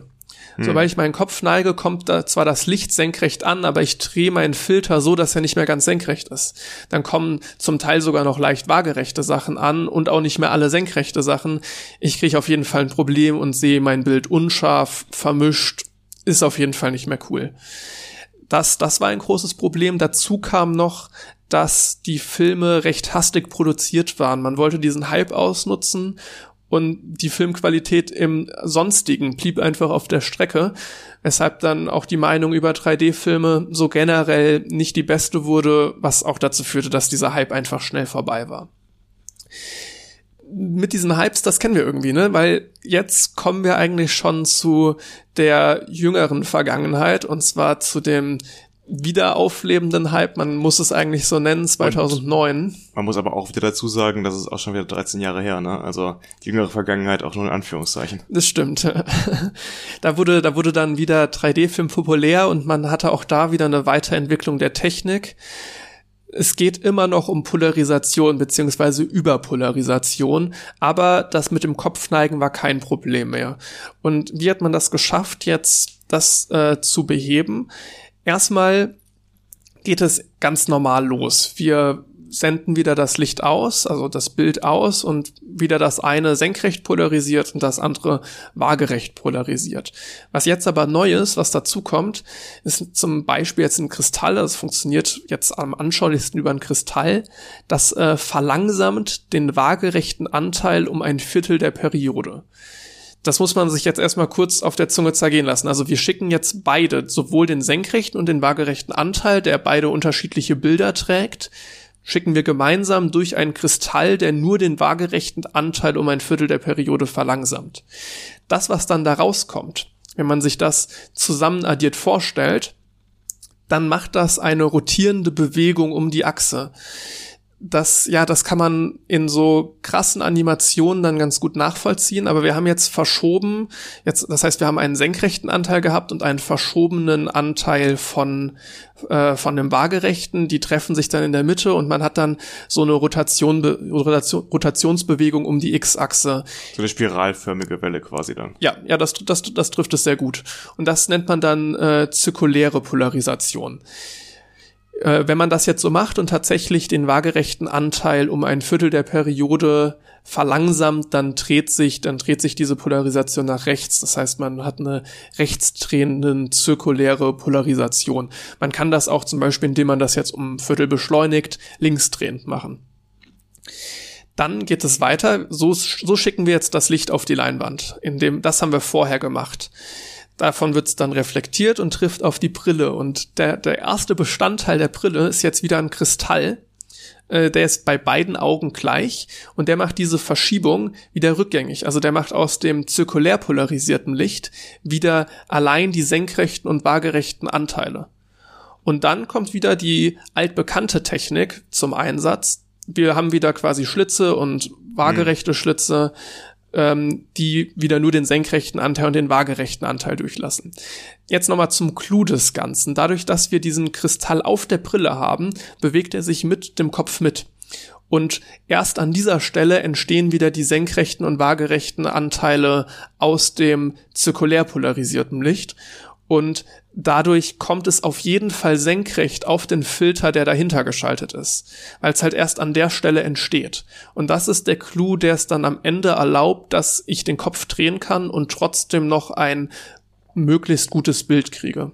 Das ist ziemlich faszinierend. Ich habe mich damit noch nie beschäftigt, obwohl ich auch in meinem Leben schon einige 3D-Filme gesehen habe. Ähm, äh, generell die Historie kannte ich davon nicht, aber auch jetzt die technische Umsetzung der aktuellen 3D-Technik ist ziemlich ausgeklügelt. Also das darüber ist schon sehr clever. Habe ich mir noch nie Gedanken gemacht, wie das dann im Endeffekt funktioniert. Also Polarisation war mir schon klar, aber ähm, dass man das so quasi in eine zirkuläre Polarisation überführt und das dann erst in der Brille umwandelt, das wusste ich halt nicht. Und das ist ziemlich beeindruckend. Ich habe jetzt häufiger hier von Kristallen gesprochen. Das geht, glaube ich, mittlerweile auch mit anderen Filtern. Also da ist nicht unbedingt so ein Kristall jetzt in der Brille sitzen. Äh, da hat man natürlich versucht, das ein bisschen preismäßig zu drücken, dass das billiger produziert werden kann. Ich meine, Kristalle sind ja erstmal starre Strukturen, die sehr regelmäßig sind und deswegen halt gewisse Eigenschaften haben, wenn zum Beispiel Licht darauf trifft. Also mhm. zum Beispiel kennt man ja diese Atommodelle oder Molekülmodelle, wo dann in einem Stück Eisen oder so, wenn man sich jetzt ähm, Eisen anschaut, dann sind die Atome so angeordnet, dass sie halt kristallförmig sind. Es gibt noch eine weitere Technik, die deutlich teurer ist, aber auch mal zum Einsatz kommt. Äh, die, das, die Brillen da heißen Shutterbrillen. Das ist deutlich mehr Low-Tech, würde ich sagen, oder physikalisch uninteressanter, weil was da einfach passiert, man schaltet das Bild fürs linke Auge und das Bild für ein recht, fürs rechte Auge ganz, ganz schnell hintereinander. Es flackert quasi, es wird ähm, immer abwechselnd gezeigt und die Brille verdeckt dein linkes und rechtes Auge auch ganz, ganz, ganz, ganz schnell. Ah, okay. So funktionieren dann Shutterbrillen. Aber dann brauchst du auch eine Energiequelle in der Brille, da muss ja eine Batterie ja, drin stecken. Diese Brillen sind relativ teuer, die müssen auch perfekt synchronisiert sein ja. mit der Leinwand. Das heißt, in Kinos kommt das eigentlich nicht zum Einsatz. Das ist mehr was für so einen Premium-Heimkino oder ja, wenn man einfach einen Fernseher zu Hause hat, der auch 3D-fähig ist. Dafür, beziehungsweise ich kann mir sogar vorstellen, eigentlich muss der ja gar nicht 3D-fähig sein. Der muss nur hochgenügende ähm, äh, FPS-Zahlen liefern können. Ich glaube, man nennt es beim Fernseher Herz, aber. Herz, ja. ja. kommt, kommt mir bekannt vor.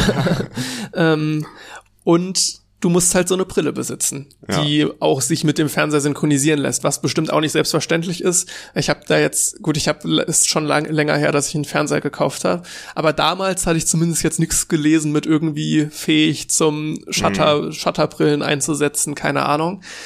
Ist irgendwie vielleicht auch wieder die naheliegendere Technik. Da kommt man aber auch wieder zu der Frage, sollte man das tun? Also ich ich hab das ich ich würde da insofern mir kein Urteil erlauben, weil ich weiß nicht, wie gut das am Ende aussieht, wie gut das funktioniert. Wenn die es wirklich mit einer extremen Geschwindigkeit schaffen, das abzublenden, wieder aufzublenden, dass ich quasi das Gefühl habe, ich verpasse, also ich ich merke das quasi nicht. Nee, du würdest es ja nicht merken, also sonst würde es ja keinen Sinn machen. Mhm. Also ich könnte mir vorstellen, dass es vielleicht am Ende sogar besser ist als ja, als ein. Man müsste das mal im direkten Vergleich sehen, ähm, Polarisationsfilter und Shutterbrillen, um halt wirklich zu sehen, ob das einen großen Unterschied macht und mhm. wie groß der Unterschied denn wirklich ist. Das, das wird mich tatsächlich jetzt aktuell sehr reizen, mal so eine Brille auszuprobieren, weil das irgendwie ist, das hatte ich so jetzt auch nicht auf dem Schirm. Hm. Ich meine, es ist ich, wirklich unbestätigt, ne? Auf Föhr, das ist eine Nordseeinsel in Deutschland, da gibt's ein Kino und die hatten Brillen, die aufgeladen werden mussten. Und jetzt kann ich nicht sagen, ob das diese Shutterbrillen waren. Die Wahrscheinlichkeit ist doch eher Wir waren hoch, da ne? vielleicht einmal im äh, Urlaub mit der Familie da. Und ich hatte immer das Gefühl, oder hatten wir alle immer nachher gesagt, das 3D hier ist viel besser als bei uns zu Hause im Kino. Und wir wussten ja nicht, woran das lag. Jetzt kann ich mir vorstellen, dass es halt an dieser speziellen Technik liegt. Ähm, müsste ich jetzt nochmal nachgucken, ob das wirklich dann da zum Einsatz kam. Aber kann natürlich sein, dass es dann in, das war so ein kleines Kino, dass in speziellen Kinos das eben zur Verfügung stand, dieses System oder auch es heute noch gibt. Ich habe aber mal eben hier im Cineplex geschaut, im Kinoprogramm. Und ich finde ehrlich keinen Film mehr, jetzt in der nächsten Woche, der ausgewiesen ist als 3D-Film. Das ist, wundert mich ein bisschen, aber es scheint wirklich sehr wenig geworden zu sein, was als 3D angezeigt wird heutzutage. Ja, also das ist jetzt wirklich gar kein Film, das wundert mich auch, aber Ich weiß nicht, ob ich die Kennzeichnung hier irgendwo übersehe, aber mhm. ähm, auch sonst, wenn ich hier Filme buche, ich suche mir die immer auf jeden Fall in 2D raus und normalerweise ähm, sind die immer alle in 2D, wenn ich mir da eine Zeit raussuche. Also ja, das, ich finde, das Bild wirkt schon einfach unschärfer ein kleines bisschen und es ist auch einfach sehr anstrengend zu gucken. Jetzt und ist es schon lange her, dass ich das ausprobiert habe, aber trotzdem, ich hatte früher auch immer das Gefühl, das macht mich so ein bisschen ähm, so ein schlechtes Gefühl einfach beim Gucken, weißt du? Das ist so ein bisschen auf und jetzt bei Shutterbrillen, ne, da würde ich ja sogar ganz klar denken, dass so Ermüdungserscheinungen da recht hoch sein müssten, weil du guckst ja dann immer nur mit einem Auge zwischendrin. Also nimmst ja die gesamte Leinwand immer eigentlich nur mit einem Auge da. Zwar einen ganz, ganz schnellen Wechsel. Hm. Vielleicht macht das nochmal was aus, aber dass das jetzt deutlich erschöpfender fürs Auge sein muss, liegt irgendwo auf der Hand. Ich weiß nicht, ob das dann wirklich so ins Gewicht fällt. Das Auge, du meinst ja, würde sich dann irgendwie umstellen. Das ist ja so, wenn Licht aufs Auge fällt oder wenn es dunkel ist, dann weitet sich ja die Pupille, da schließt sich. Und ich glaube, daher kommt der Gedanke, dass es anstrengender wäre.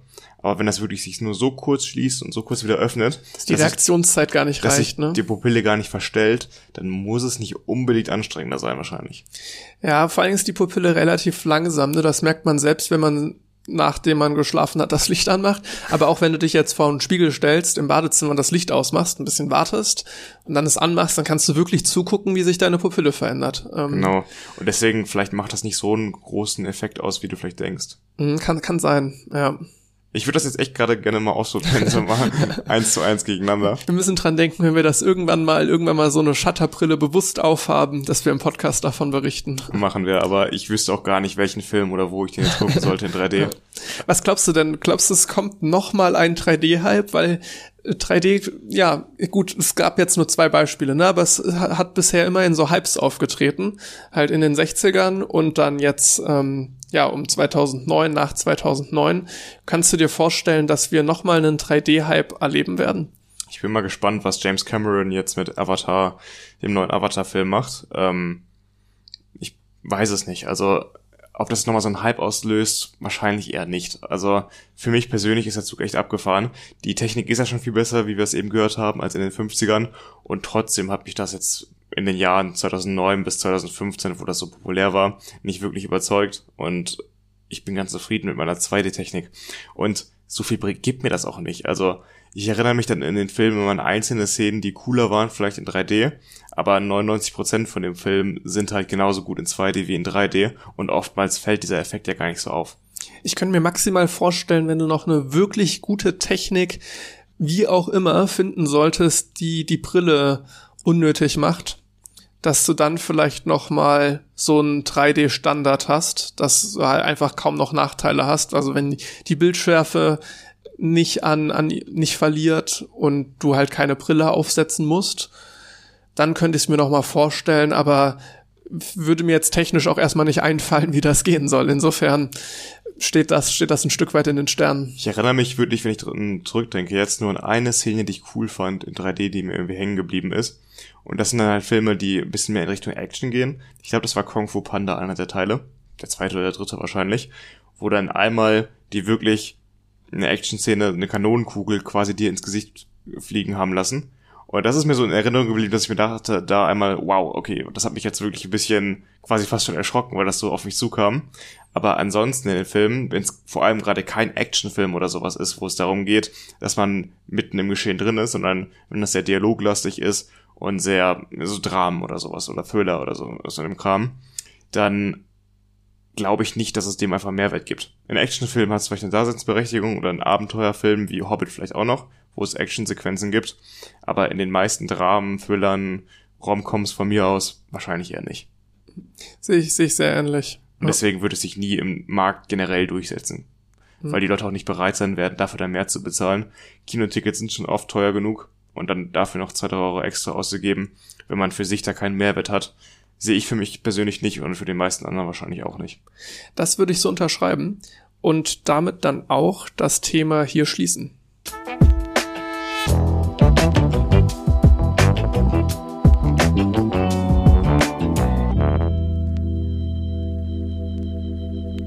Wir kommen zum Studiumsteil.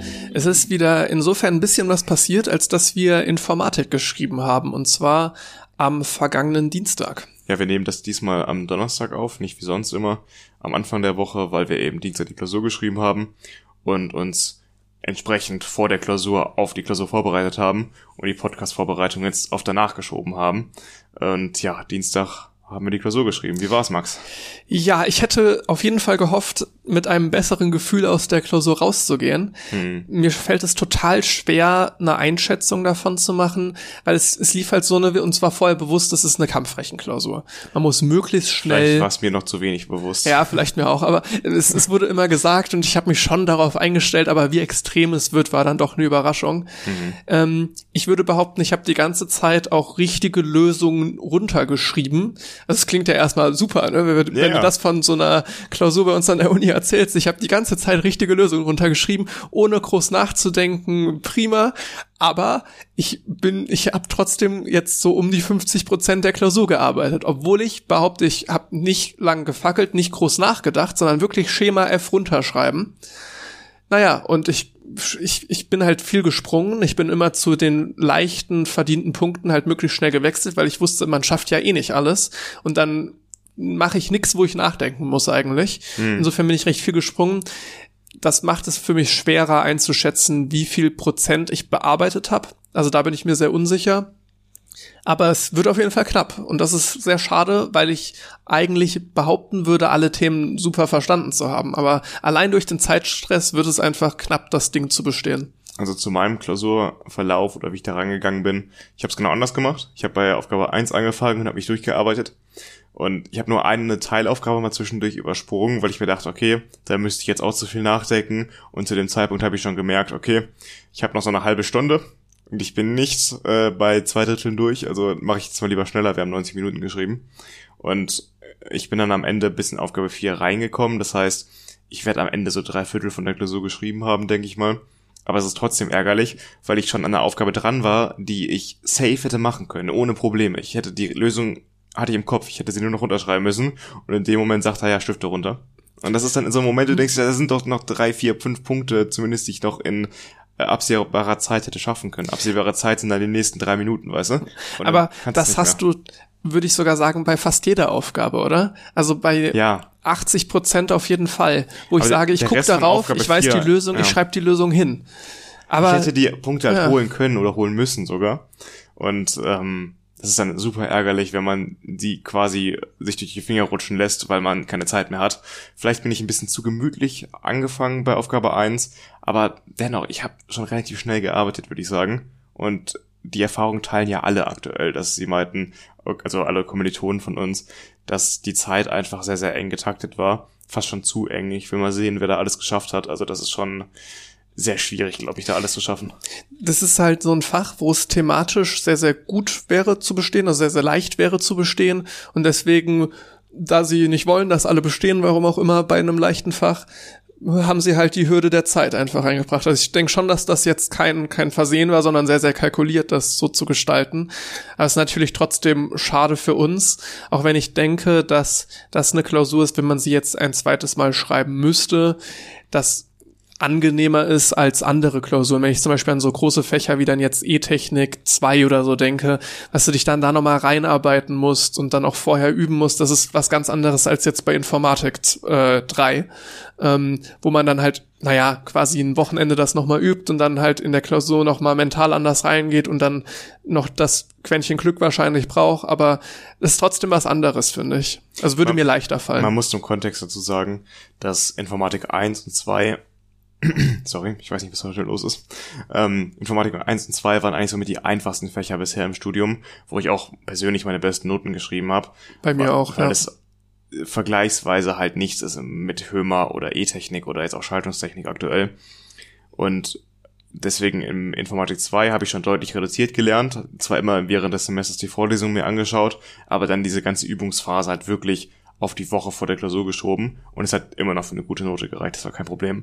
Und diesmal habe ich es halt ein bisschen auf die Spitze getrieben im dritten Semester und es hat eigentlich trotzdem funktioniert. Also ich habe während der Vorlesungszeit keine einzige Vorlesung geschaut und auch keine Übungsaufgaben oder so bearbeitet. Und ich habe jetzt alles innerhalb von drei, vier Wochen vor der Klausur gemacht, nach der Hömer-Klausur und habe eigentlich alles so gut gelernt, dass ich alles hätte lösen können. Ich hätte vielleicht im Endeffekt eine halbe Stunde mehr gebraucht vielleicht, wenn ich mehr geübt hätte, hätte ich mehr Tempo bekommen und das wäre einfacher gewesen. Aber nicht mal das denke ich unbedingt. Ich glaube ich sogar auch. Ähm, also viel mehr hätte ich gar nicht machen können dafür. Ich hatte mir eigentlich auch gedacht, ich hätte wahrscheinlich direkt, nachdem ich die KGÜs alle besucht hatte, einfach die Klausur schreiben können, weil der limitierende Faktor ist die Schreibgeschwindigkeit. Also ich, vielleicht, vielleicht nicht zu 100 Prozent, aber aber aber also echt nah dran, weil ich äh, ja. Wir mussten auch Sachen zeichnen und da mussten wir die Zeichengeschwindigkeit lange, lange Tabellen ausfüllen. Also da geht's ja wirklich darum, wir haben hier ähm, zum Beispiel äh, hier eventbasierte Simulationen oder sowas. Und dann müssen wir wirklich jeden einzelnen Simulationsschritt aufschreiben, welche Prozesse werden da ausgelöst, welche Bits werden gesetzt. Und das ist dann einfach eine DIN A4-Seite in der Tabelle. Und wenn du da alle Einträge machen musst, das dauert einfach seine Zeit. Das ist einfach, wie mhm. du gerade sagtest, von der Zeitgeschwindigkeit begrenzt dann. Also wenn ich halt überlege, wo du ja durch Üben abgesehen du trainierst Schreibgeschwindigkeiten, aber wo du am Üben, beim Üben besser wirst, ist ja, dass du weniger Nachdenkzeit brauchst. Aber die Nachdenkzeit war schon so minimal, mhm. dass das halt sehr, sehr vielleicht, vielleicht hätte es dir vier Minuten gebracht oder so, wenn du dann jetzt noch zwei Wochen gelernt hast, aber es steht halt in keinem Verhältnis. Stimmt, in anderen ja. Fächern auch wenn das tatsächlich gar nicht so viele sind, äh, wenn ich mich so zurückerinnere, aber da ist es so, wenn du viel lernst, dann merkst du das auch deutlich in der Klausur.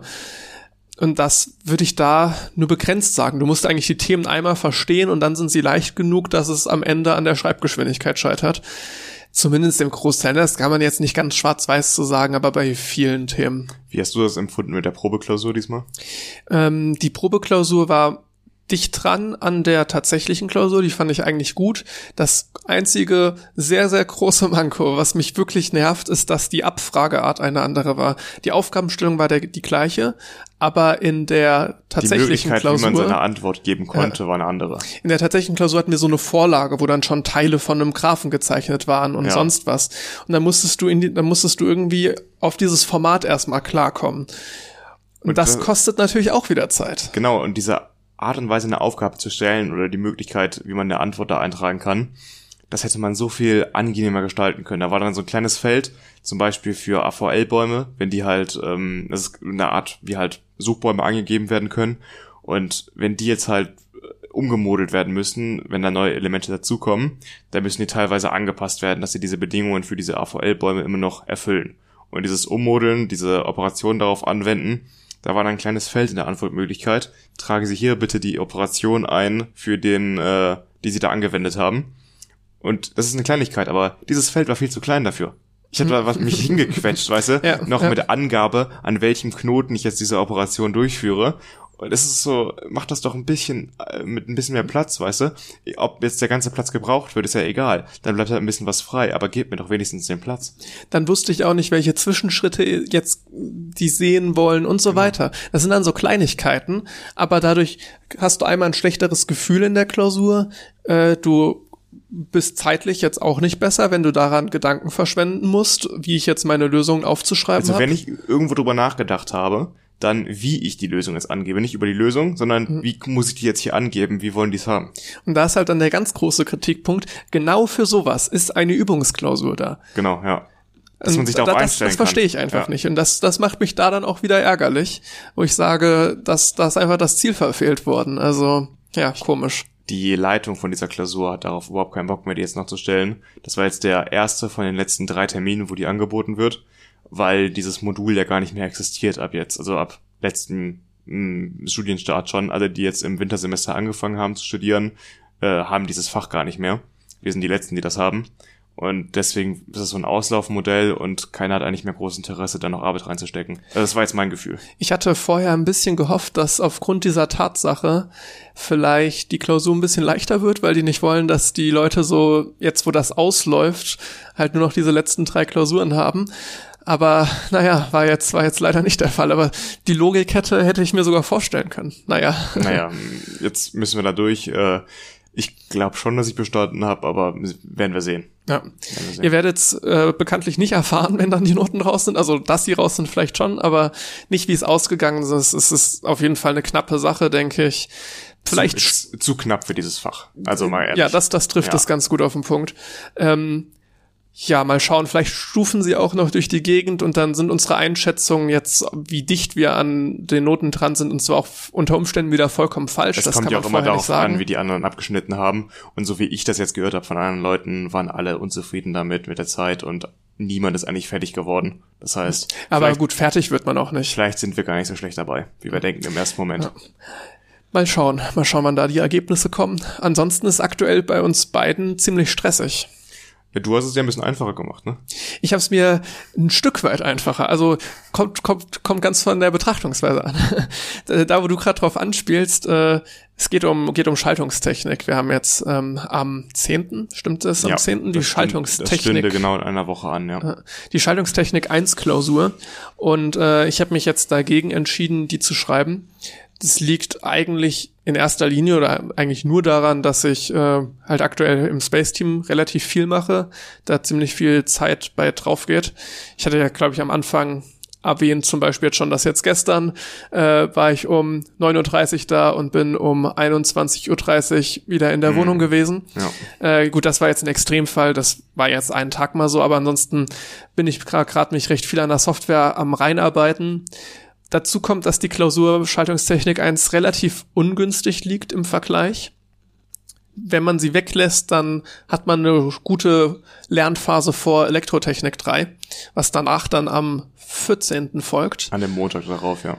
Insofern ist das so ungünstig dazwischen und dazu kommt dann bei mir halt, äh, dass ich, ja, wie gesagt, im Space Team das mache, das auch ein bisschen zeitkritisch irgendwann wird, man da eigentlich vorankommen sollte.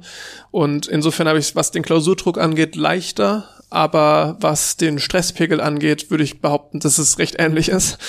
Ja, ich werde es mal versuchen, beide zu bestehen. Also ich gehe das an. Ich habe jetzt nicht die Erwartung, da die besten Noten zu schreiben. Ich glaube, da ist der Zug schon abgefahren. Aber ich habe trotzdem das Gefühl, ich muss es jetzt probieren, um das nicht noch im Sommer nachschreiben zu müssen, weil das ist eine Sache, auf die ich jetzt wenig Bock habe. Ich versuche es jetzt einmal und wenn ich es bestehe, auch mit einer vergleichsweise schlechteren Note, wäre es für mich okay. Dann nehme ich das mit gerne. Ich habe auch noch andere Themen, die ich noch nebenher mache. Jetzt zum Beispiel an dem nächsten Wochenende habe ich am Samstag und Sonntag wieder ein Fußballspiel, was ich leite. Und die Zeit, die dafür darauf geht, ich habe zwei Spiele jetzt in München-Gladbach. Das heißt, ich fahre erst nach Wuppertal, sammle da meine Assistenten ein für diese Fußballspiele und fahre mit denen nach München-Gladbach zweimal an diesem Wochenende. Und das ist einfach wieder so eine riesen Zeitaufwand, den man da hat. Ähm, es ist natürlich auch mein Hobby, mache ich auch gerne. Aber es ist schon teilweise schwer zu vereinen mit dem Studium. Ähm, und trotzdem muss ich halt versuchen, ähm, Studium gut hinzubekommen und das noch nebenher zu machen. Ich, ich würde aber sagen, jetzt zum Beispiel notentechnisch würde ich mir da auch wenig Gedanken machen, was ich über Schaltungstechnik 1 so gehört habe, ohne jetzt da Angst machen zu wollen. Aber da freut man sich also sehr, sehr doll, wenn man da, selbst wenn man eine 4-0 hat, ist Party angesagt eigentlich. Hm. Ähm, ich habe da doch von einigen Leuten gehört, die da sehr große Probleme mit gehabt haben, zum Teil auch in mündlichen Prüfungen waren. Und das sind Leute, die zwar zeittechnisch bestimmt auch nicht also da gibt's Leute, die bestimmt zeittechnisch mehr da rein investieren, aber ich halte die eigentlich für recht clever, von denen ich das gehört habe. Insofern hat mir das selbst jetzt weniger Mut gemacht, weil früher oder später werde ich auch diese Klausur schreiben, so ist es ja nicht. Ähm, aber war auf jeden Fall auch ganz interessant. Ähm Als ich jetzt in der Schlange stand für die Informatikklausur, die haben wir auch in Präsenz geschrieben übrigens, fand ich auch ziemlich gut, weil Schaltungstechnik werden wir auch wieder online schreiben. Schade, aber so ist es nun mal. Als ich da in der Schlange stand, haben zwei hinter mir darüber gesprochen. Die haben auch Informatik nicht zum ersten Mal geschrieben und meinten auch, dass sie Schaltungstechnik auch schon mal versucht haben zu schreiben und es wohl nicht das letzte Mal war, dass sie sie geschrieben haben. Also es ist recht typisch einfach, dass man vor allem Schaltungstechnik nochmal schreibt. Äh, ich werde es trotzdem versuchen, auch wegen der Freiversuchsregelung. Wir haben ja die Möglichkeit, wenn wir die Klausur nicht bestehen, dann wird sie einfach gestrichen, als hätten wir sie nie geschrieben. Und deswegen denke ich mir gerade, ja, ich verliere zwar ein bisschen Zeit zum Lernen für E-Technik, aber ich habe nichts zu verlieren im Sinne von, dass ich nachher ein meiner drei Versuche, die man ja normalerweise hat, verbrate dafür. Da habe ich keine Gefahr, dass ich dann da in diese drei Versuchsregelung reinlaufe. Ich hatte tatsächlich auch lange überlegt, ob ich mich einfach angemeldet lasse, genau wegen dieser Regel. Aber so wie es aktuell aussieht, werde ich tatsächlich gar nichts, gar nichts für diese Klausur schaffen und Schaltungstechnik ist auch das Fach, was während des Semesters am meisten auf der Strecke geblieben ist. Würde ich sogar behaupten, dass es nicht nur an mir lag, sondern auch an der Organisation des Faches. Die mhm. war der, die Präsentation der, des Faches, die war. Der Übungsleiter war sehr gut, aber das Konzept war sehr, sehr schlecht. Ja, und auch die Vorlesung war wirklich, ähm, ja, also mäßig. Mäßig, muss man wirklich sagen. Also äh, da war nicht viel mit besonderer, also man muss mich jetzt nicht unbedingt begeistern dafür. Also es geht jetzt nicht darum, mich zu animieren, quasi wie so ein Animator für das Fach, aber so ein gewisses Maß an Euphorie da doch reinzubringen in die Vorlesung finde ich schon ganz wichtig, damit man eben nicht sich die anderthalb Stunden anguckt und sich beim nächsten Mal denkt, oh Gott, das muss ich jetzt noch bei 10, 11 anderen Vorlesungsterminen machen, weil es halt wirklich langweilig war teilweise. Und das konzeptionelle Problem war bei den Übungen, dass dort direkt mit Übungen auf Klausurniveau zum Teil begonnen wurde. Also es gab eine Übung, wo man recht langsam dann an die Themen herangeführt wurde und eine andere, die direkt danach stattfand. Also es war dann, man blieb im gleichen Raum und so weiter, wo dann eine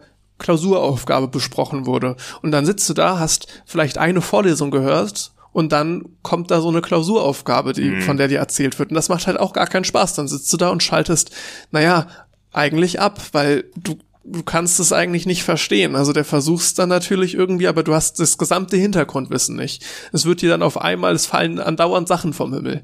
Und ja, das, aber das war nicht nur bei diesen, wie du es gerade meinst, bei den Rechenübungen, bei den Klausuraufgaben so, sondern auch bei der normalen Globalübung wurde immer wieder vorgegriffen auf Themen, die erst nachher kamen. Da wurde hier der Stromspiegel benutzt in der Schaltung, der erst in Übung 17 eigentlich drankommt und der wurde dann, wurde dann schon in Übung 9 benutzt. Oder in der Vorlesung kommt am Ende irgendein Thema erst auf und das wurde dann auch schon früher in der Übung benutzt.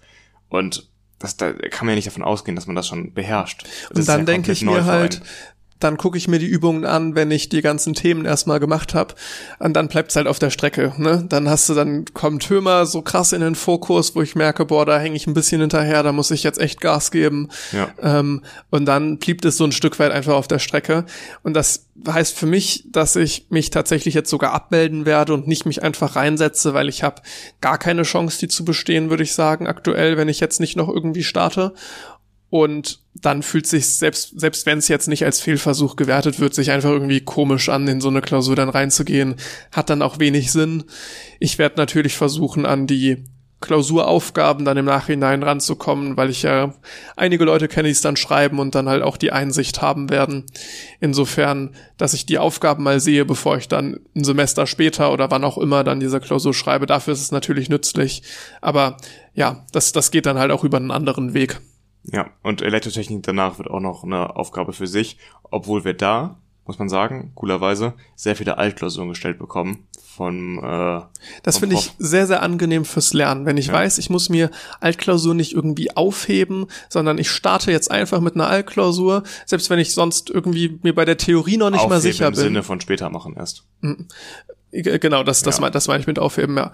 Äh, auch wenn ich mir mit der Theorie noch nicht ganz, ganz sicher bin, schaue ich einfach mal, was kommt denn so in der Klausur vor, wie sind so die Aufgaben und dann kann ich da eine nacheinander machen und so auch immer besser in den Themen werden. Ich habe nicht so ein Gesuche nach Aufgaben und ich habe es echt häufig, wenn ich nicht genau weiß, die und die Aufgaben möchte ich machen, dass mich das dann am Anfang demotiviert und darin endet, dass ich sage, ach, da mache ich jetzt doch eher nichts. Also ich muss, das mache ich mittlerweile, weil ich mich da halt so weit kenne, dass ich mir wirklich sage, ich nehme mir diese Aufgaben vor oder ich weiß, diesen Aufgabenpool möchte ich abarbeiten. Da fange ich vorne an und gehe der Reihe nach durch. Aber wenn ich mich morgens hinsetze und erstmal suchen muss, was ich mache, das endet meistens schlecht. Ja, das stimmt. Ich äh, habe mir auch für die Klausurenphase so einen Plan geschrieben. Ähm, nicht ins letzte Detail durchgeplant, aber zumindest mir angeguckt, was für Materialien habe ich denn, mit denen ich lernen kann. Und die so ein bisschen strukturiert, dass ich weiß, wann mache ich was. Der ist immer wieder nach hinten verrückt, also äh, den Plan, den ich mal am Anfang äh, aufgestellt habe, den habe ich nicht eingehalten. Gut, war vielleicht ein bisschen zu ambitioniert, aber zumindest habe ich jetzt immer noch diesen Aufgabenpool, den ich mir damals erstellt habe. Und kann mich immer noch, wenn ich mich jetzt hinsetze, was möchte ich machen, sehe ich, okay, ich habe die und die Materialien, die will ich noch durcharbeiten. Und dann pick ich mal daraus eine Aufgabe raus, dass man zumindest weiß, was hat man, was kann man noch machen und wie kann man noch besser werden da drinnen. Wenn man das einmal als Übersicht hat vor der Klausurenphase, ist es, glaube ich, ganz sinnvoll. In Hümmer 3 war das ganz schlecht, was da an Aufgaben zur Verfügung gestellt wurde. Schon wieder so lange her. naja, ansonsten war jetzt halt auch äh, diese Podcast-Folge bei mir echt kurzfristig dann. Nach der Infoklausur. Nach ja. der Infoklausur, ne? Normalerweise nehmen wir dienstags auf, jetzt ist es Donnerstag. Ähm, das lag halt daran, ne? Dienstag Info. Dann dachte ich eigentlich, ich kann Mittwoch nachmittags oder so dann mich ein bisschen auf die Themen vorbereiten. War dann doch nix, als das Ganze sich so ein bisschen verlängert hatte. Und insofern ist diese Folge jetzt relativ spontan entstanden. Ich hoffe, man hört ja das nicht an. ja, also ich habe heute Morgen das auch größtenteils wieder ähm, recherchiert. Das, die Sache ist immer bei mir, wenn ich dann anfange, über meine Themen zu recherchieren, vor allem über das Thema zum Beispiel, was ich heute hatte, dann entdecke ich immer noch so coole Dinge, die mich auch persönlich interessieren und lese mir immer mehr dazu an. Zum Beispiel diese Studie dann auf dem Preprint-Server, die hätte ich jetzt nicht lesen müssen, aber ich fand es dann doch so interessant, dass ich mir dann doch durchgelesen habe. Und da geht dann auch immer viel Zeit für drauf, aber dafür macht man es ja auch, ne, um so ein bisschen sich diese Informationen auch anzueignen für sich. Ich, ich bleibe auch häufiger an so Randthemen dann hängen, so wo ich weiß, dass das werde ich jetzt eh nicht ansprechen, aber es ist irgendwie gerade ganz interessant, hm. so dass es jetzt tatsächlich, ne, ich habe jetzt, äh, wir haben um 15 Uhr jetzt gestartet aufzunehmen. Ich bin um um neun aufgestanden, äh, jetzt gar nicht mal sonderlich früh, aber Studenten-Lifestyle. Ja, normalerweise stehe ich früher auf. Das war tatsächlich, weil wenn ich um 21.30 Uhr nach Hause komme, muss ich erst Abendessen, spät, ja. muss ich Abendessen. Dann kann ich nicht direkt schlafen nach dem Abendessen. Insofern hatte ich mir extra den Wecker was später gestellt. Okay, ja. Aber ähm, ich habe ne, jetzt vormittags wirklich eigentlich Podcast vorbereitet und dann fließender Übergang hier zur Aufnahme. Ich habe äh, noch ein bisschen geschafft, Schaltungstechnik zu machen und ich war noch laufen. Also ich war heute schon. Das war schon produktiv. Für meine Verhältnisse relativ pro produktiv gut, heute. Äh, produktiv war ich auch, aber nicht so ausgeglichen produktiv. Ja, gut. Jetzt für die nächste Folge haben wir auch eine besondere Situation. Zum einen haben wir, wie gesagt, du Elektrotechnik, ich Schaltungstechnik und Elektrotechnik, dazu unsere Hobbys, die sowieso schon viel zu viel Zeit fressen. Und dann kommt noch dazu, dass wir in Urlaub fahren äh, in der Woche, in der wir die nächste Folge eigentlich hochladen würden. Das heißt, die nächste Folge wird sehr abgespeckt funktionieren nur. Es ist, wir würden ja gerne mehr machen, ne? Also auch jetzt war die Zeit eng und wir haben es trotzdem auf die Beine gestellt, Themen zu recherchieren und etwas tiefer in die Materie zu gehen.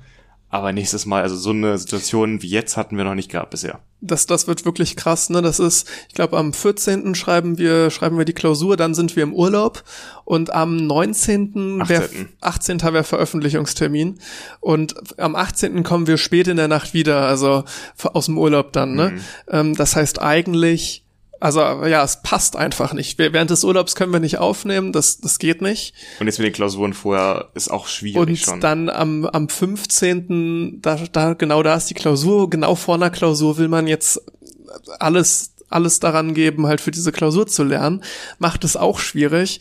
Insofern, ja, haben wir vorher ein bisschen gesprochen, wie wir das lösen wollen. Vermutlich wird's dann, wie du eben meintest, ne, wir werden uns wahrscheinlich nicht darauf vorbereiten, in keinerlei Hinsicht auf die Folge, sondern ein bisschen einfach erzählen, was so, was wir vielleicht gerade in den Klausuren machen, wo wir gerade so stehen, was, was es so Aktuelles gibt.